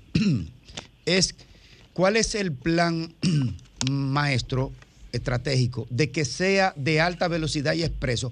¿Por qué? O sea, ¿bajo qué esquema eso tiene que ser de expreso y de alta velocidad? Si es una zona... porque, con la circunvalación. Sí, porque así está diseñado, dado las avenidas que están, que están conectando y como va a tener tantos pasos peatonales que le permite a las personas que por dos carriles pueda ir la velocidad controlada pero mayor y la gente pasa por los peatonales sin el peligro de el- Pero, pero una cosa, Licho, una cosa que no, Ahora, ¿qué es que lo que obviamente, escúchame, una cosa evidentemente no tiene que ver con, con la, la- con la labor tuya, que es la de comunicar las acciones del ministerio. Es cómo se le ocurre, y, y cuando ustedes llegaron ya estaba el plan, obviamente, ni siquiera es responsabilidad de ustedes que haya estado diseñado así. Eh, pero ¿a quién se le ocurre hacer una vía de alta velocidad expreso en una zona eh, ser, eh, eh, Residencial ya. flan- flanqueada de ambos lados por residenciales, por negocios, por comerciantes Oye. y un montón de plazas y cosas. O sea, ¿a quién se le ocurre hacer una de alta velocidad o de expreso? A nadie se le ha ocurrido, a nadie se le ha ocurrido hacer un expreso, a nadie. Pero como estaba una, sí. Es una, óyeme, tú sabes lo que es el término autopista, el término avenida. Eso no es, quiere decir que sea expreso, eso es diferente. Lo que te quiero decir es... Continuo, sí, dicho- Óyeme, óyeme. Lo que te quiero decir es, primero que se ha consensuado todo lo que se va a hacer. Segundo, es mentira que no tiene pasos peatonales. No, ya tú lo acabas de aclarar. De 4 a 9 y de 9 a 21. ¿Qué es lo que pasa? Ustedes tienen, y yo voy a decir esto en, en el sol, con la responsabilidad que me caracteriza. Aquí hay mucha gente con intereses y todos los la mayoría de los comerciantes de ahí está de acuerdo con el proyecto nuevo con el que se consensuó con las juntas de vecinos y con los comerciantes. Pero hay una persona que necesita un parqueo que ha usado por años en terreno, en vía, en, en terreno de la vía, que es terreno del Estado. Y entonces quiere que le dejen su entrada y le dejen el parqueo en un área que es de la vía. Y esa persona está estimulando llamadas, estimula protestas, inclusive de, de profesionales y candidatos que yo no lo entiendo por qué se meten en eso, pero es para favorecer intereses particulares que está totalmente en contra de la Junta de Vecinos, en contra de la comunidad, pero es una persona que quiere que le den el beneficio de usar un terreno del Estado para el beneficio de su empresa. Gracias. Y eso el Estado no lo puede permitir. Y por eso es que yo les digo a ustedes que tener la información es básica. Y yo les digo que ahora mismo, mira, para los discapacitados, la comunidad pidió que no tenía en el diseño original, pidió un área y se habilitó en el medio de la pista para cuando esté cruzando un discapacitado que no le dé tiempo a cruzar, por la razón que sea, se le habilitó un descanso de un metro punto veinte centímetros para que cualquier momento pueda, en ese metro, tú sabes que es un metro y punto 20, es una distancia considerable para cualquier peatón. Las aceras van a tener ahí metro y medio, o sea, es un ancho con el, con el muro bajito y un ancho que le permite descansar a cualquier persona. O sea, no es, ahí no hay riesgo de accidente cuando se termine esa vía. Ahí no hay riesgo de penetrar y de lacerar los intereses de la comunidad. Son personas individuales que quieren que el Estado flaquee y no podemos flaquear porque el interés de la comunidad es prioritario. Eso es lo que está pasando ahí. Y se lo Gracias, digo, Pedro, y se lo digo a Greiner para que conozcan la realidad que hay ahí. Aunque sean de color que sea, pero es esa la realidad. lo diga, Licho, no, porque yo lo que he sido aquí, un portavoz de No, la no, comunidad que ha venido aquí a expresar sus cosas. Yo, yo no, a mí no, a la, a la comunidad de San Isidro. Y te lo digo porque yo sé por qué te lo digo. No, a mí no me lo digas porque tú sabes por qué me lo dices, porque estamos hablando ahí. Dímelo ahora entonces. Yo sé por qué te lo digo, hermanito. Tú y yo somos hermanos y somos comunicadores. Tenemos No, porque yo solamente he sido portavoz de esto. Yo no. Yo lo vivo sé ahí. que tú has sido portavoz. Yo lo sé que tú has sido portavoz. Pero es para que no te dejen gatusar. Eh, gracias, Licho. Muchísimas gracias.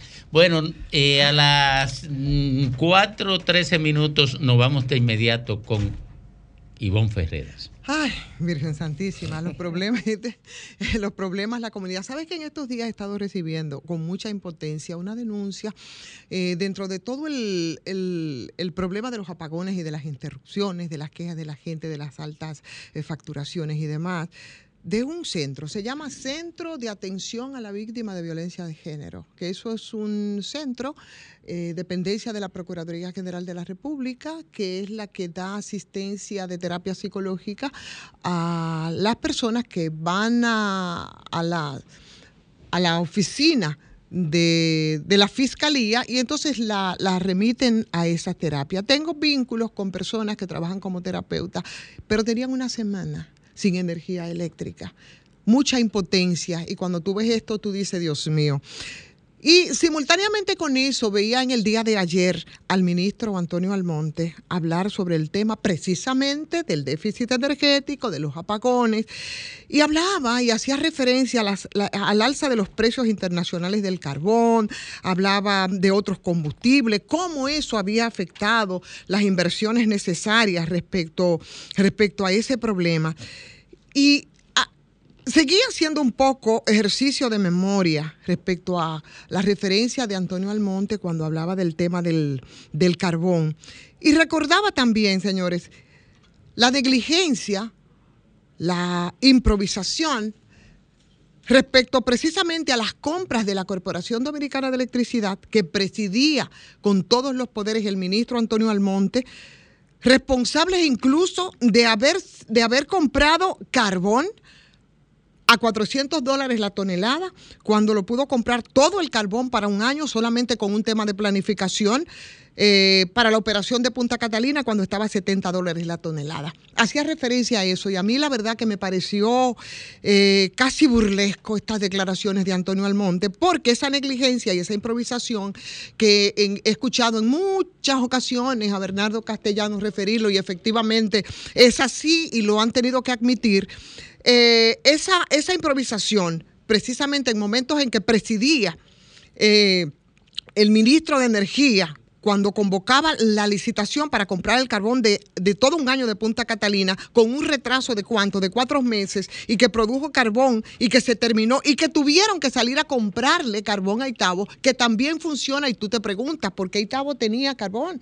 ¿Por qué ellos pudieron comprarlo al precio de 70 y no lo hicieron con Punta Catalina? Una negligencia y una improvisación, por supuesto que nosotros pagamos las consecuencias, que nos costó porque no se convocó la licitación que debió hacerse sobre un costo de 200 millones de dólares a las distribuidoras y que tuvo que ser cubierto con parte del subsidio eléctrico. Pero eso no es lo que yo quiero eh, recalcar. Esto como procura de parte de las autoridades del sector eléctrico, por supuesto, de seguir ah, con justificaciones frente a una realidad que yo creo que ya en este momento hay que, hay que procurarle algún nivel de solución. ¿Qué está pasando, señores, en estos momentos en el país? La subida estrepitosa de las tarifas eléctricas, que es algo que no podemos negar. Los constantes apagones de electricidad, el déficit en la generación, que también es parte de las justificaciones, que están impactando impresionantemente de manera muy negativa, no solamente a los ninguno ninguneados, como dice Eduardo Galeano en su libro de los abrazos, no. También a sectores importantes de la economía, sectores productores, productivos, sector agropecuario, comerciantes, empresarios, ciudadanos industriales con facturaciones y tandas de apagones en la medida que afectan que eh, la productividad, que intranquilizan a la ciudadanía y frente a esta problemática tan irritante a la población, las autoridades han establecido que la situación es consecuencia de la alta demanda para enfrentar las altas temperaturas en un verano que es muy caluroso o que se improvisó o no se previno la compra de carbón, que después nos costó a nosotros cerca de 200 millones por no hacerlo en el momento que teníamos que hacerlo, o el tema, por ejemplo, de la generación. Sin embargo, la explicación en estos momentos no resulta convincente para una población que simplemente está recibiendo los embates de las altas temperaturas y, por supuesto, de las altas tarifas y de las interrupciones. Entonces, yo creo que tienen que admitirlo. Y esa, y esa admisión tiene que ver con una falta de planificación. Porque no han asegurado ni la producción de energía en procura de satisfacer todas las necesidades, todas las exigencias de los sectores productivos de la familia dominicana, debido a que no parece, parece ser que no elaboraron políticas adecuadas eh, eh, eh, y que podían prevenir, señores, lo que está ocurriendo en esta época del año, que no es de ninguna manera justificación y no les luce, porque todas las recetas y todas las soluciones, yo venía precisamente de ese sector en momentos, hace, ¿hace cuánto? Hace cuatro años atrás. Entonces, las justificaciones es lo que quiero decir eh, y lo que corresponde a ese gabinete eléctrico. Señores, pónganse a evaluar cuál es el panorama en estos momentos energéticos. Pónganse ustedes a identificar cuáles son los sectores, los factores que están influyendo en la crisis, que la gente lo identifica, pero que ustedes están procurando solo eh, las justificaciones y definan cuáles son las alternativas que podemos tener para que rebasen esa crisis, para que se pueda propiciar con eficiencia el suministro de energía eléctrica, porque el pobre Luis Abinader anda por ahí hablando y yo creo que con mucha razón, señores, de lo importante y lo prioritario que es en este momento poner énfasis en el problema eléctrico, pero su funcionario y su gabinete eléctrico parece que anda por otro lado. Entonces, eso es algo que urge y eso no tiene absolutamente nada que ver el déficit, los apagones, las altas tarifas con un tema de repostulación.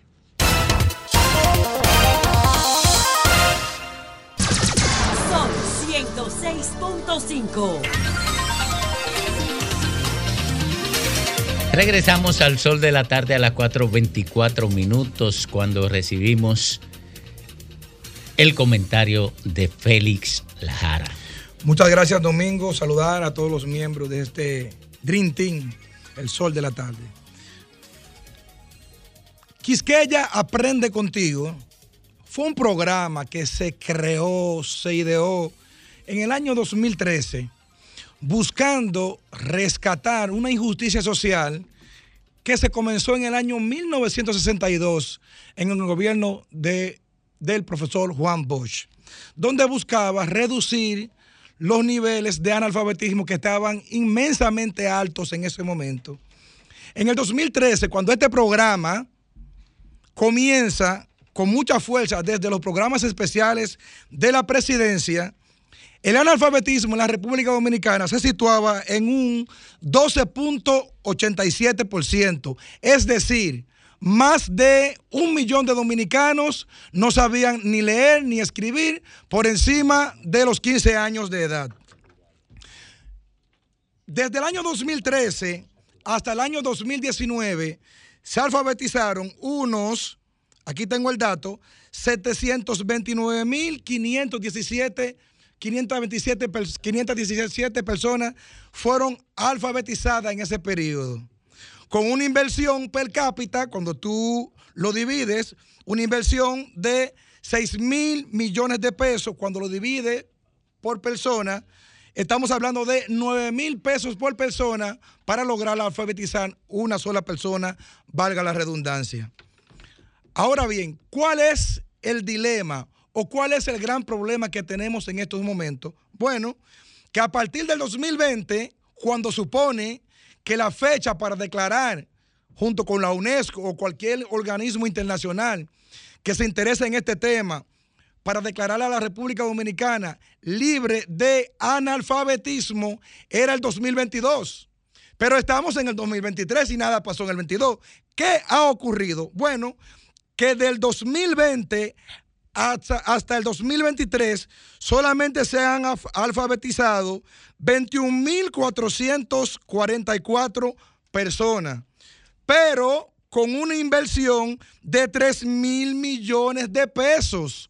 Cuando tú divides 3 mil millones de pesos y pico de pesos entre 21 mil alfabetizados, estamos diciendo que la inversión para alfabetizar a una sola persona son 141 mil pesos.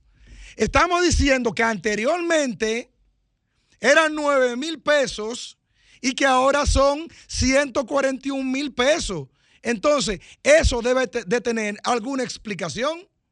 Pero no obstante, para que el problema sea aún más grave, estamos diciendo que lejos del 2022 ser un año para declarar la República Dominicana libre de analfabetismo, subimos un 1%, es decir, que de 5.5 que teníamos en el 2019-2020, ahora estamos diciendo que estamos en unos 6.5% la tasa de analfabetismo.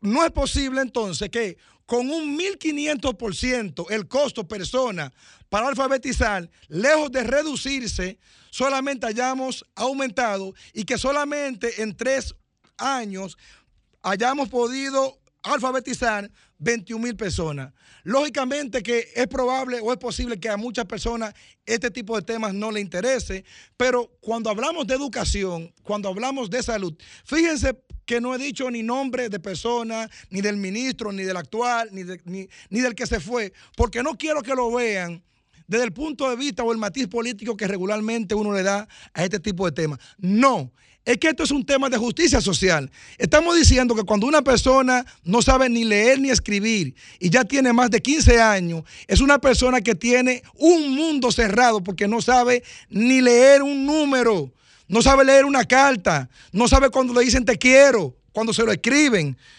¿Cómo podemos salir de este gran problema que se ha armado a raíz de este gran caso. Bueno, yo creo que esto amerita una gran investigación. Yo creo que los organismos, yo creo que eh, eh, el propio Luis Abinader, yo creo que el gobierno debe sentarse a analizar qué ha pasado. Porque si llevábamos un ritmo de, de- de disminución potente, de la tasa de analfabetismo y de repente nos frizamos y para colmo disparamos ese presupuesto en un 1500%, eso quiere decir que las cosas en el camino que van, van camino al fracaso.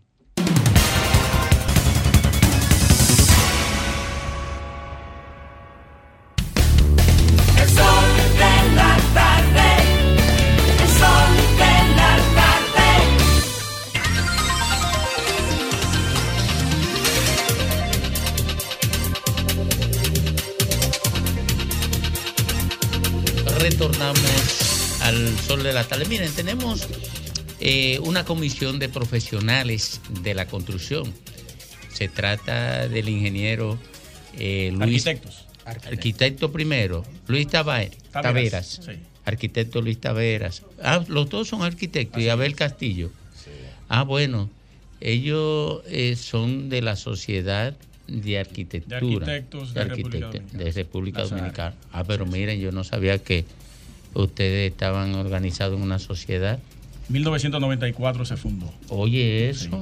Oye, Desde esa eso. fecha. 30 años. Miren, ellos, ellos han concertado un acuerdo con obras públicas que quieren darlo a conocer. Y por eso están aquí en el sol de la tarde. Bienvenidos. Muchísimas gracias a todo el equipo y decir que somos compañeros de cabina porque tenemos un programa los domingos, Arquitectura Ah, qué- Radial aquí sí, precisamente. así nos decía Lea. Sí, sí. Qué bueno. Eh, nosotros eh, logramos por fin poder intervenir parcialmente el pabellón de la Sociedad de Arquitectos a través de un acuerdo de obras públicas, Parque ATRD, el fideicomiso y la Sociedad de Arquitectos, presidida por primera vez por una arquitecta, la Adis Osuna, debe estar en sintonía ahora. Entonces, actualmente ya el pabellón está siendo intervenido por el ministerio y vamos a poder tener áreas eh, de trabajo, oficinas y para que todos los arquitectos del país sepan, sepan que van a tener una sede ya oficialmente. ¿Y dónde, dónde está ubicada? Eso está detrás de la alcaldía aquí del distrito, en el centro de los héroes. Eso era antiguamente el pabellón de Venezuela, que se fundó en el 1955, cuando la, la Feria de la Paz y Confraternidad del Mundo Libre. Entonces, de ahí en adelante, en el 94 se le pasa. Bajando. ¿Ah? Va hacia abajo.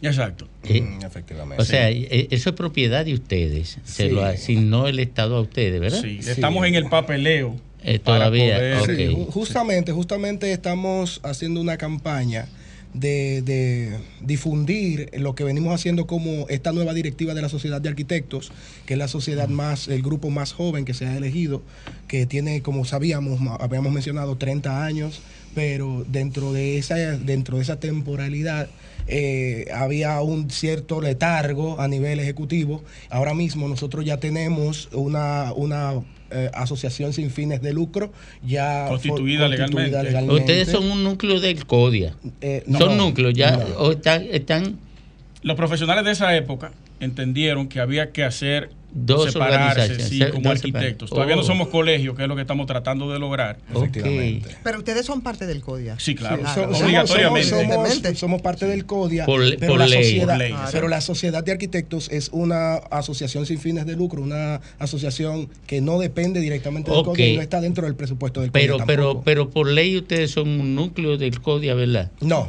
No lo son. Como individuos, como profesionales. Ah, son miembros de Sí. CODIA como tener la colegiatura. Ah, se porque- agruparon aparte. Ah, ustedes se Porque déjenme explicarles algo. La naturaleza de todos los colegios de profesionales siempre nacen con una asociación. Así como la AMD nació en su momento y luego se convirtió en el colegio médico. De igual manera, de igual manera, eh, el- la Asociación de Arquitectos de la República Dominicana, la sociedad, perdón, busca y procura lograr esa transformación, porque no, no es propicio que un grupo de profesionales estén todos integrados como un sancocho, ¿verdad? O sea, que ustedes pretenden ser colegio de arquitectos Sí. al margen del CODIA y entonces ahí ya ustedes Sí, queremos- podrían excluirse del CODIA. Propiciamos que todos los, no nosotros, que todos los profesionales, ingenieros, ingenieros civiles, hidrosanitarios y eléctricos, todos tengamos nuestro propio núcleo. Agrimensores también, Agrimensores también, estamos todos entremezclados. ¿Y por qué esa diferencia? Si para, si para todo el mundo es aparentemente lo mismo, entre comillas. No, no, es que. Es el mismo sector construcción. el tamaño pero de la son sociedad. la Pero ¿por qué la diferenciación que ustedes quieren establecer? No, mire, déjeme explicarle algo. La- la- el nacimiento del CODIA es en- mediante la ley que ahora mismo es la 6160, que lo que creó fue un colegio de arquitectos e ingenieros porque la, la universidad local graduaba ingenieros arquitectos con el mismo título. Pero esa es una profesión que se separó desde los años 70. Entonces se, se ha mantenido de una forma arcaica y de una forma un poquito retrasada con relación a las tecnologías y con relación a cómo funcionan los profesionales a nivel global. Antes de irnos, eh, resaltar también que eh, actualizamos los estatutos que nunca se habían hecho desde su funda- fundación. También eh, hemos realizado otros tipos de avances en términos de la, De la Constitución. constitución del- de la propia sociedad. Eh, ya actualizamos la parte de ONAPI, que estaba también vencida. O sea que la parte institucional de la sociedad ya estamos retomándola eh, como debe ser. Qué bueno, qué bueno. Éxito, éxito a la Sociedad de Arquitectos de República Dominicana. Así es correcto. Gracias. Efectivamente.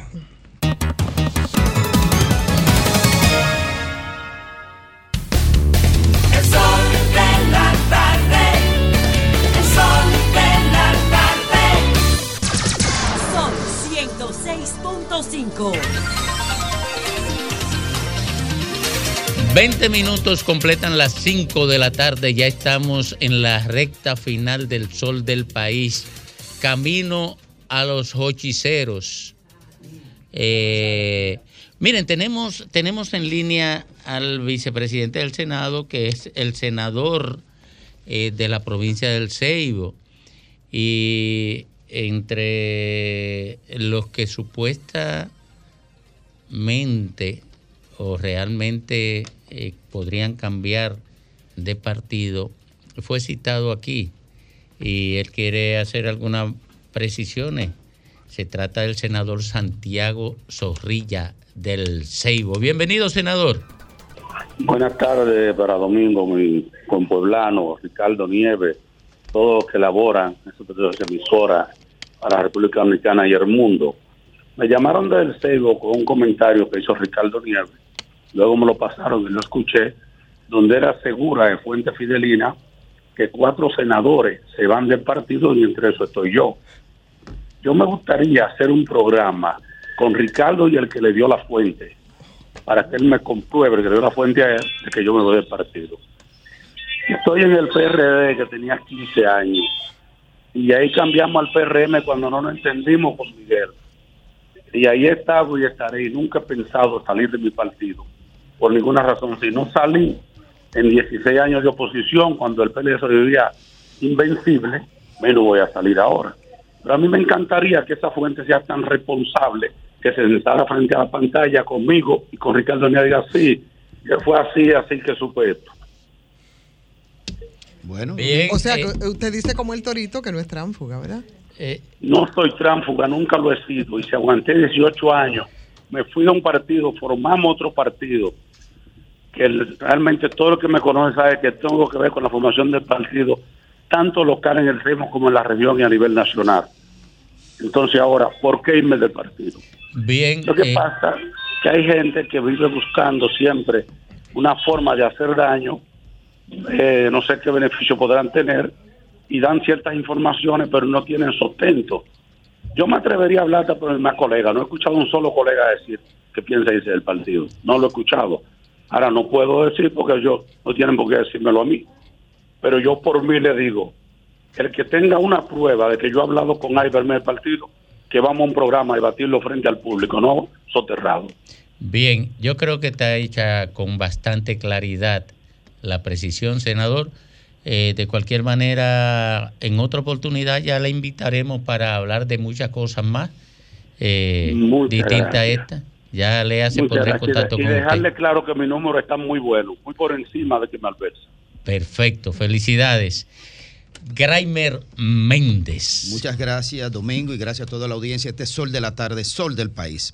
Brevemente, miren, eh, una de las cosas que se- está establecida y es evidente, verificable, que cuando los problemas se enfrentan en pequeño, tienen solución probablemente a tiempo. Y esto lo digo por la situación recurrente, eh, abusiva, eh, dañina, perniciosa y que aventura o proyecta que puede terminar mal, muy mal en términos de acciones directas, de hecho, en el, en el terreno, en el plano judicial, ni decirlo.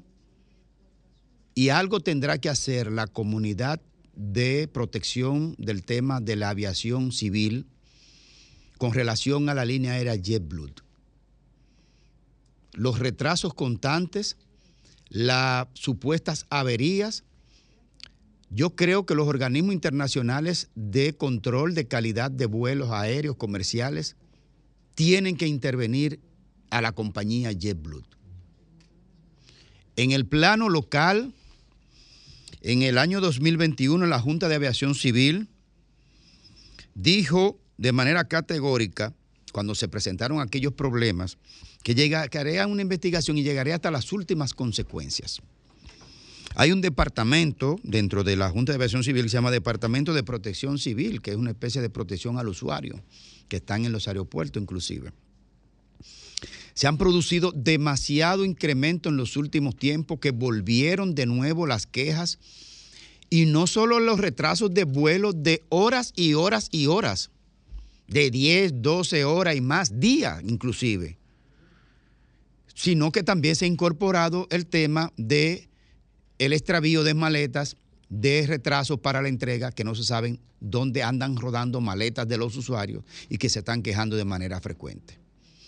Yo creo que el gobierno dominicano, y no solo el gobierno dominicano, el Estado dominicano debe tomar de manera seria el tema de la aerolínea JetBlue. Se está cometiendo abuso aquí mismo. Gente de esta misma eh, cabina del sol de la mañana fueron objeto de, una, de, un, a- de un acto de, de vejación en el trato a la persona. Como doña Consuelo en su momento fue abusada en sus derechos, porque las líneas aéreas, cualquier pasajero que emita alguna queja dentro del avión, hay una actitud agresiva contra los pasajeros. Uno, y yo lo he dicho porque las veces que he viajado, que he tenido que coger esa línea aérea, por cierto, o cualquier otra, uno siente, le dan la sensación al pasajero de que el pasajero no puede decirle nada ni de ninguna manera al, al personal de a bordo, a, a las azafatas sobre todo. No hay manera. Usted siente que usted molesta cuando usted pagó por un servicio caro, por cierto, y las atenciones son deficientes en todos los sentidos. Y además que si usted reclama cualquier cosa, le hacen una notificación que usted puede tener problemas después. Es el chantaje, además. Entonces, el Estado Dominicano, a través de la Agencia de Aviación Civil que dirige el buen amigo Marte Piantini, yo creo que tiene que tomar este tema en control de manera decidida y creo que el presidente de la República tendrá que intervenir. El presidente de la Cámara de Diputados, Alfredo Pacheco, eh, precisamente hace un año, cuando él mismo se quedó varado en Puerto Rico, que tuvo que buscar una línea aérea privada por ser el presidente de la Cámara de Diputados, obviamente se le facilitaron eh, resolver un problema porque tenía, tenía eh, una agenda congresual que no podía eludir, porque era un asunto de alto compromiso legislativo, no recuerdo cuál era el tema que había en la Cámara de Diputados, pero no podía faltar de ninguna manera. Y bueno, le dio una bola a todo el que estaba ahí en el avión privado que le facilitaron al presidente de la Cámara de Diputados. Mi buen amigo Ramón Álvarez, conversaba yo en estos días, que tenemos que vernos para un tema. Ah, él estaba en Puerto Rico quedado, en JetBlue precisamente. No pudo abordar el vuelo hasta el otro día varado. Entonces, ¿qué es lo que vamos a esperar? Dos llamados. Una, al Estado dominicano, al Estado y, dentro de él el gobierno y dentro de él la agencia reguladora de protección de aviación civil, que es la, la Junta. Tienen que tomar la decisión en concreto de qué hay que hacer para someter en el orden legal, jurídico, de servicio al cliente, de servicio y respuesta a la violación de los derechos de, de los pasajeros y a los abusos y vejámenes que son sometidos. Abusadores son la línea de JetBlue. No le queda otra palabra. Y si el Estado Dominicano se piensa quedar de, brazos cruzados y decirle a la comunidad internacional que si no le parece sospechoso que muchos vuelos son sometidos, eh, suspendidos, supuestamente por fallas técnicas que dice la misma eh, aerolínea que tienen su, su... ¿Va a esperar que se caiga un avión?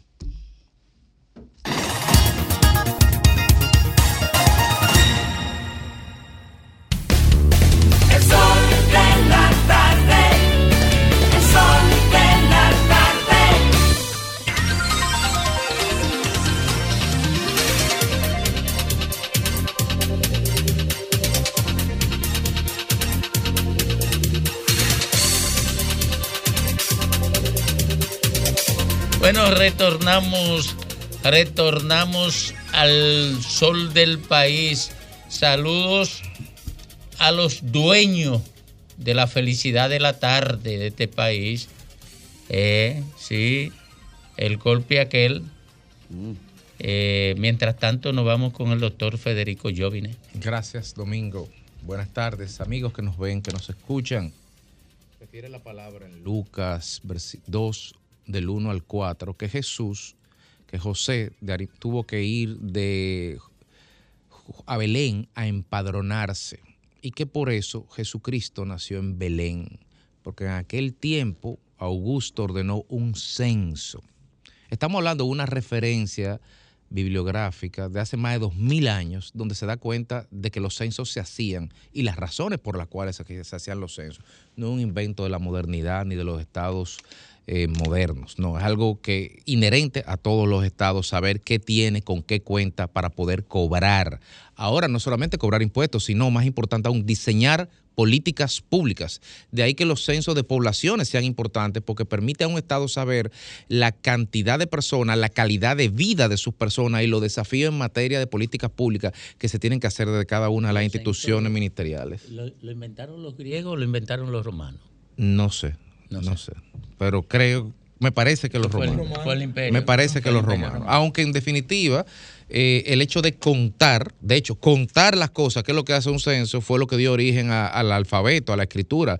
Las primeras tablillas y registros de, de- de- de escritura tienen que ver más que con literatura, con llevar la contabilidad de cuánto chivo, cuánta vaca y a cuánto le vamos a cobrar de impuestos a cada quien. Por un tema cronológico, porque los censos se hacen cada 10 años. El primer censo se hizo aquí donde la primera ocupación norteamericana. Eh, en el año 2000, el último fue en el año 2010 y debió haber sido en el año 2020, pero por razones obvias llamada pandemia, finalmente hizo en el año 2022. Cuando la ONE, Oficina Nacional de Estadística, señaló que iba a hacer un censo y lo señaló en septiembre o antes realmente, pero dio los detalles del empadronamiento en septiembre. Desde un momento empezaron los cuestionamientos a ese censo. Algunos cuestionamientos fueron válidos porque fueron de la lógica de la, de la técnica, de lo cuestio- del cuestionario, de la ficha, de la metodología. Este fue el primer censo en que se usó tableta electrónica y lo que en un momento se habló como una incorporación de nueva tecnología, otros técnicos, expertos también, dijeron que eso podría traer problemas. No me referiré a eso. Me referiré a que hubo cuestionamientos tanto desde el punto de vista técnico, como el punto de vista de la maledicencia política, incluso, incluso algunos sectores decían que eso era un plan para poder contarlo a haitianos, para que luego ponerlo a votar, etcétera, en la elección. Eso siempre ha sido así, siempre se cuestionan los censos porque hay una resistencia natural a ellos. Eh, y este censo en particular tuvo problemas. Tuvo problemas durante su ejecución desde el punto de vista externo. A mí no me censaron y en el edificio donde yo vivo, que hay mucha gente, tampoco lo censaron. Y yo vivo a cuatro cuadras de la ONE y yo vi gente caminando por ahí y no nos censaron. Eh, pero también hubo fallas en cuanto a la parte administrativa del censo. No sé si una manipulación política en ese aspecto, pero ciertamente habían protestas de empadronadores pidiendo que se le pagaran un dinero que se supone que tenía que estar provisionado de manera previa. E incluso la vicepresidenta de la República en abril de este año tuvo que decir que en abril de este año estaban pagando, iban a pagar. O sea que hubo problemas con el censo. Ahora, yo creo que uno de los grandes problemas del censo que no es un problema ajeno a la mayoría de las instituciones del Estado dominicano, es el problema de la comunicación que ha tenido en, este- cuanto a este censo. Porque el 11 de octubre se, se señaló que las informaciones preliminares iban a estar listas en el primer trimestre. Y luego el 29 de diciembre se reiteró que en el primer trimestre estarían las informaciones preliminares. Y en marzo 31, que es cuando se acaba el primer trimestre, el primero de abril nos despachamos con que no, que no va a ser el primer trimestre, va a ser el tercer trimestre. Y ahí uno llega al primer cuestionamiento. No se sabe y no se puede antedatar y predecir en una hoja de ruta cuánto tiempo real, independientemente de todos los problemas que podamos tener en el camino de la tabulación y del levantamiento y cruce de datos, cuánto tiempo estimado. Esta discusión pasó en Bolivia. Y, expertos de, de algunos organismos internacionales dijeron, bueno, el tiempo estimado para la presentación de, de resultados de un censo es do- 12 meses. En Argentina otros técnicos dijeron, bueno, un técnico en, do- en 8 meses. La pregunta no se podía decir con tiempo cuánto tiempo se iba a durar. No se podía matar el gallo en la funda o matar la duda dentro de la verdad servida. Y yo creo que este modo de operar de parte de la ONU ha traído demasiados problemas al gobierno porque cada vez que se va a plantear un hito con relación al censo, se destaca más los problemas que han habido y las falencias comunicacionales que de una u otra forma, cuando la información sea servida, va a ser cuestionada. Va a haber gente que va a decir que esa información no es correcta por todos los problemas que ha tenido el censo acarreando. Es mucho pedir que se nos diga con transparencia, con claridad y de manera previa los tiempos y los hitos comunicacionales en materia de servir la información a la ciudadanía no creo que estamos pidiendo mucho. Yo creo que es mejor, nos merecemos eso, a que de manera reactiva o por DM o de manera cuestionamientos cuestio- eh, reactivos ante los cuestionamientos que hacen las demás personas, esté la, más que nada la Oficina Nacional Estadística preocupada por tener la razón que por decir la verdad.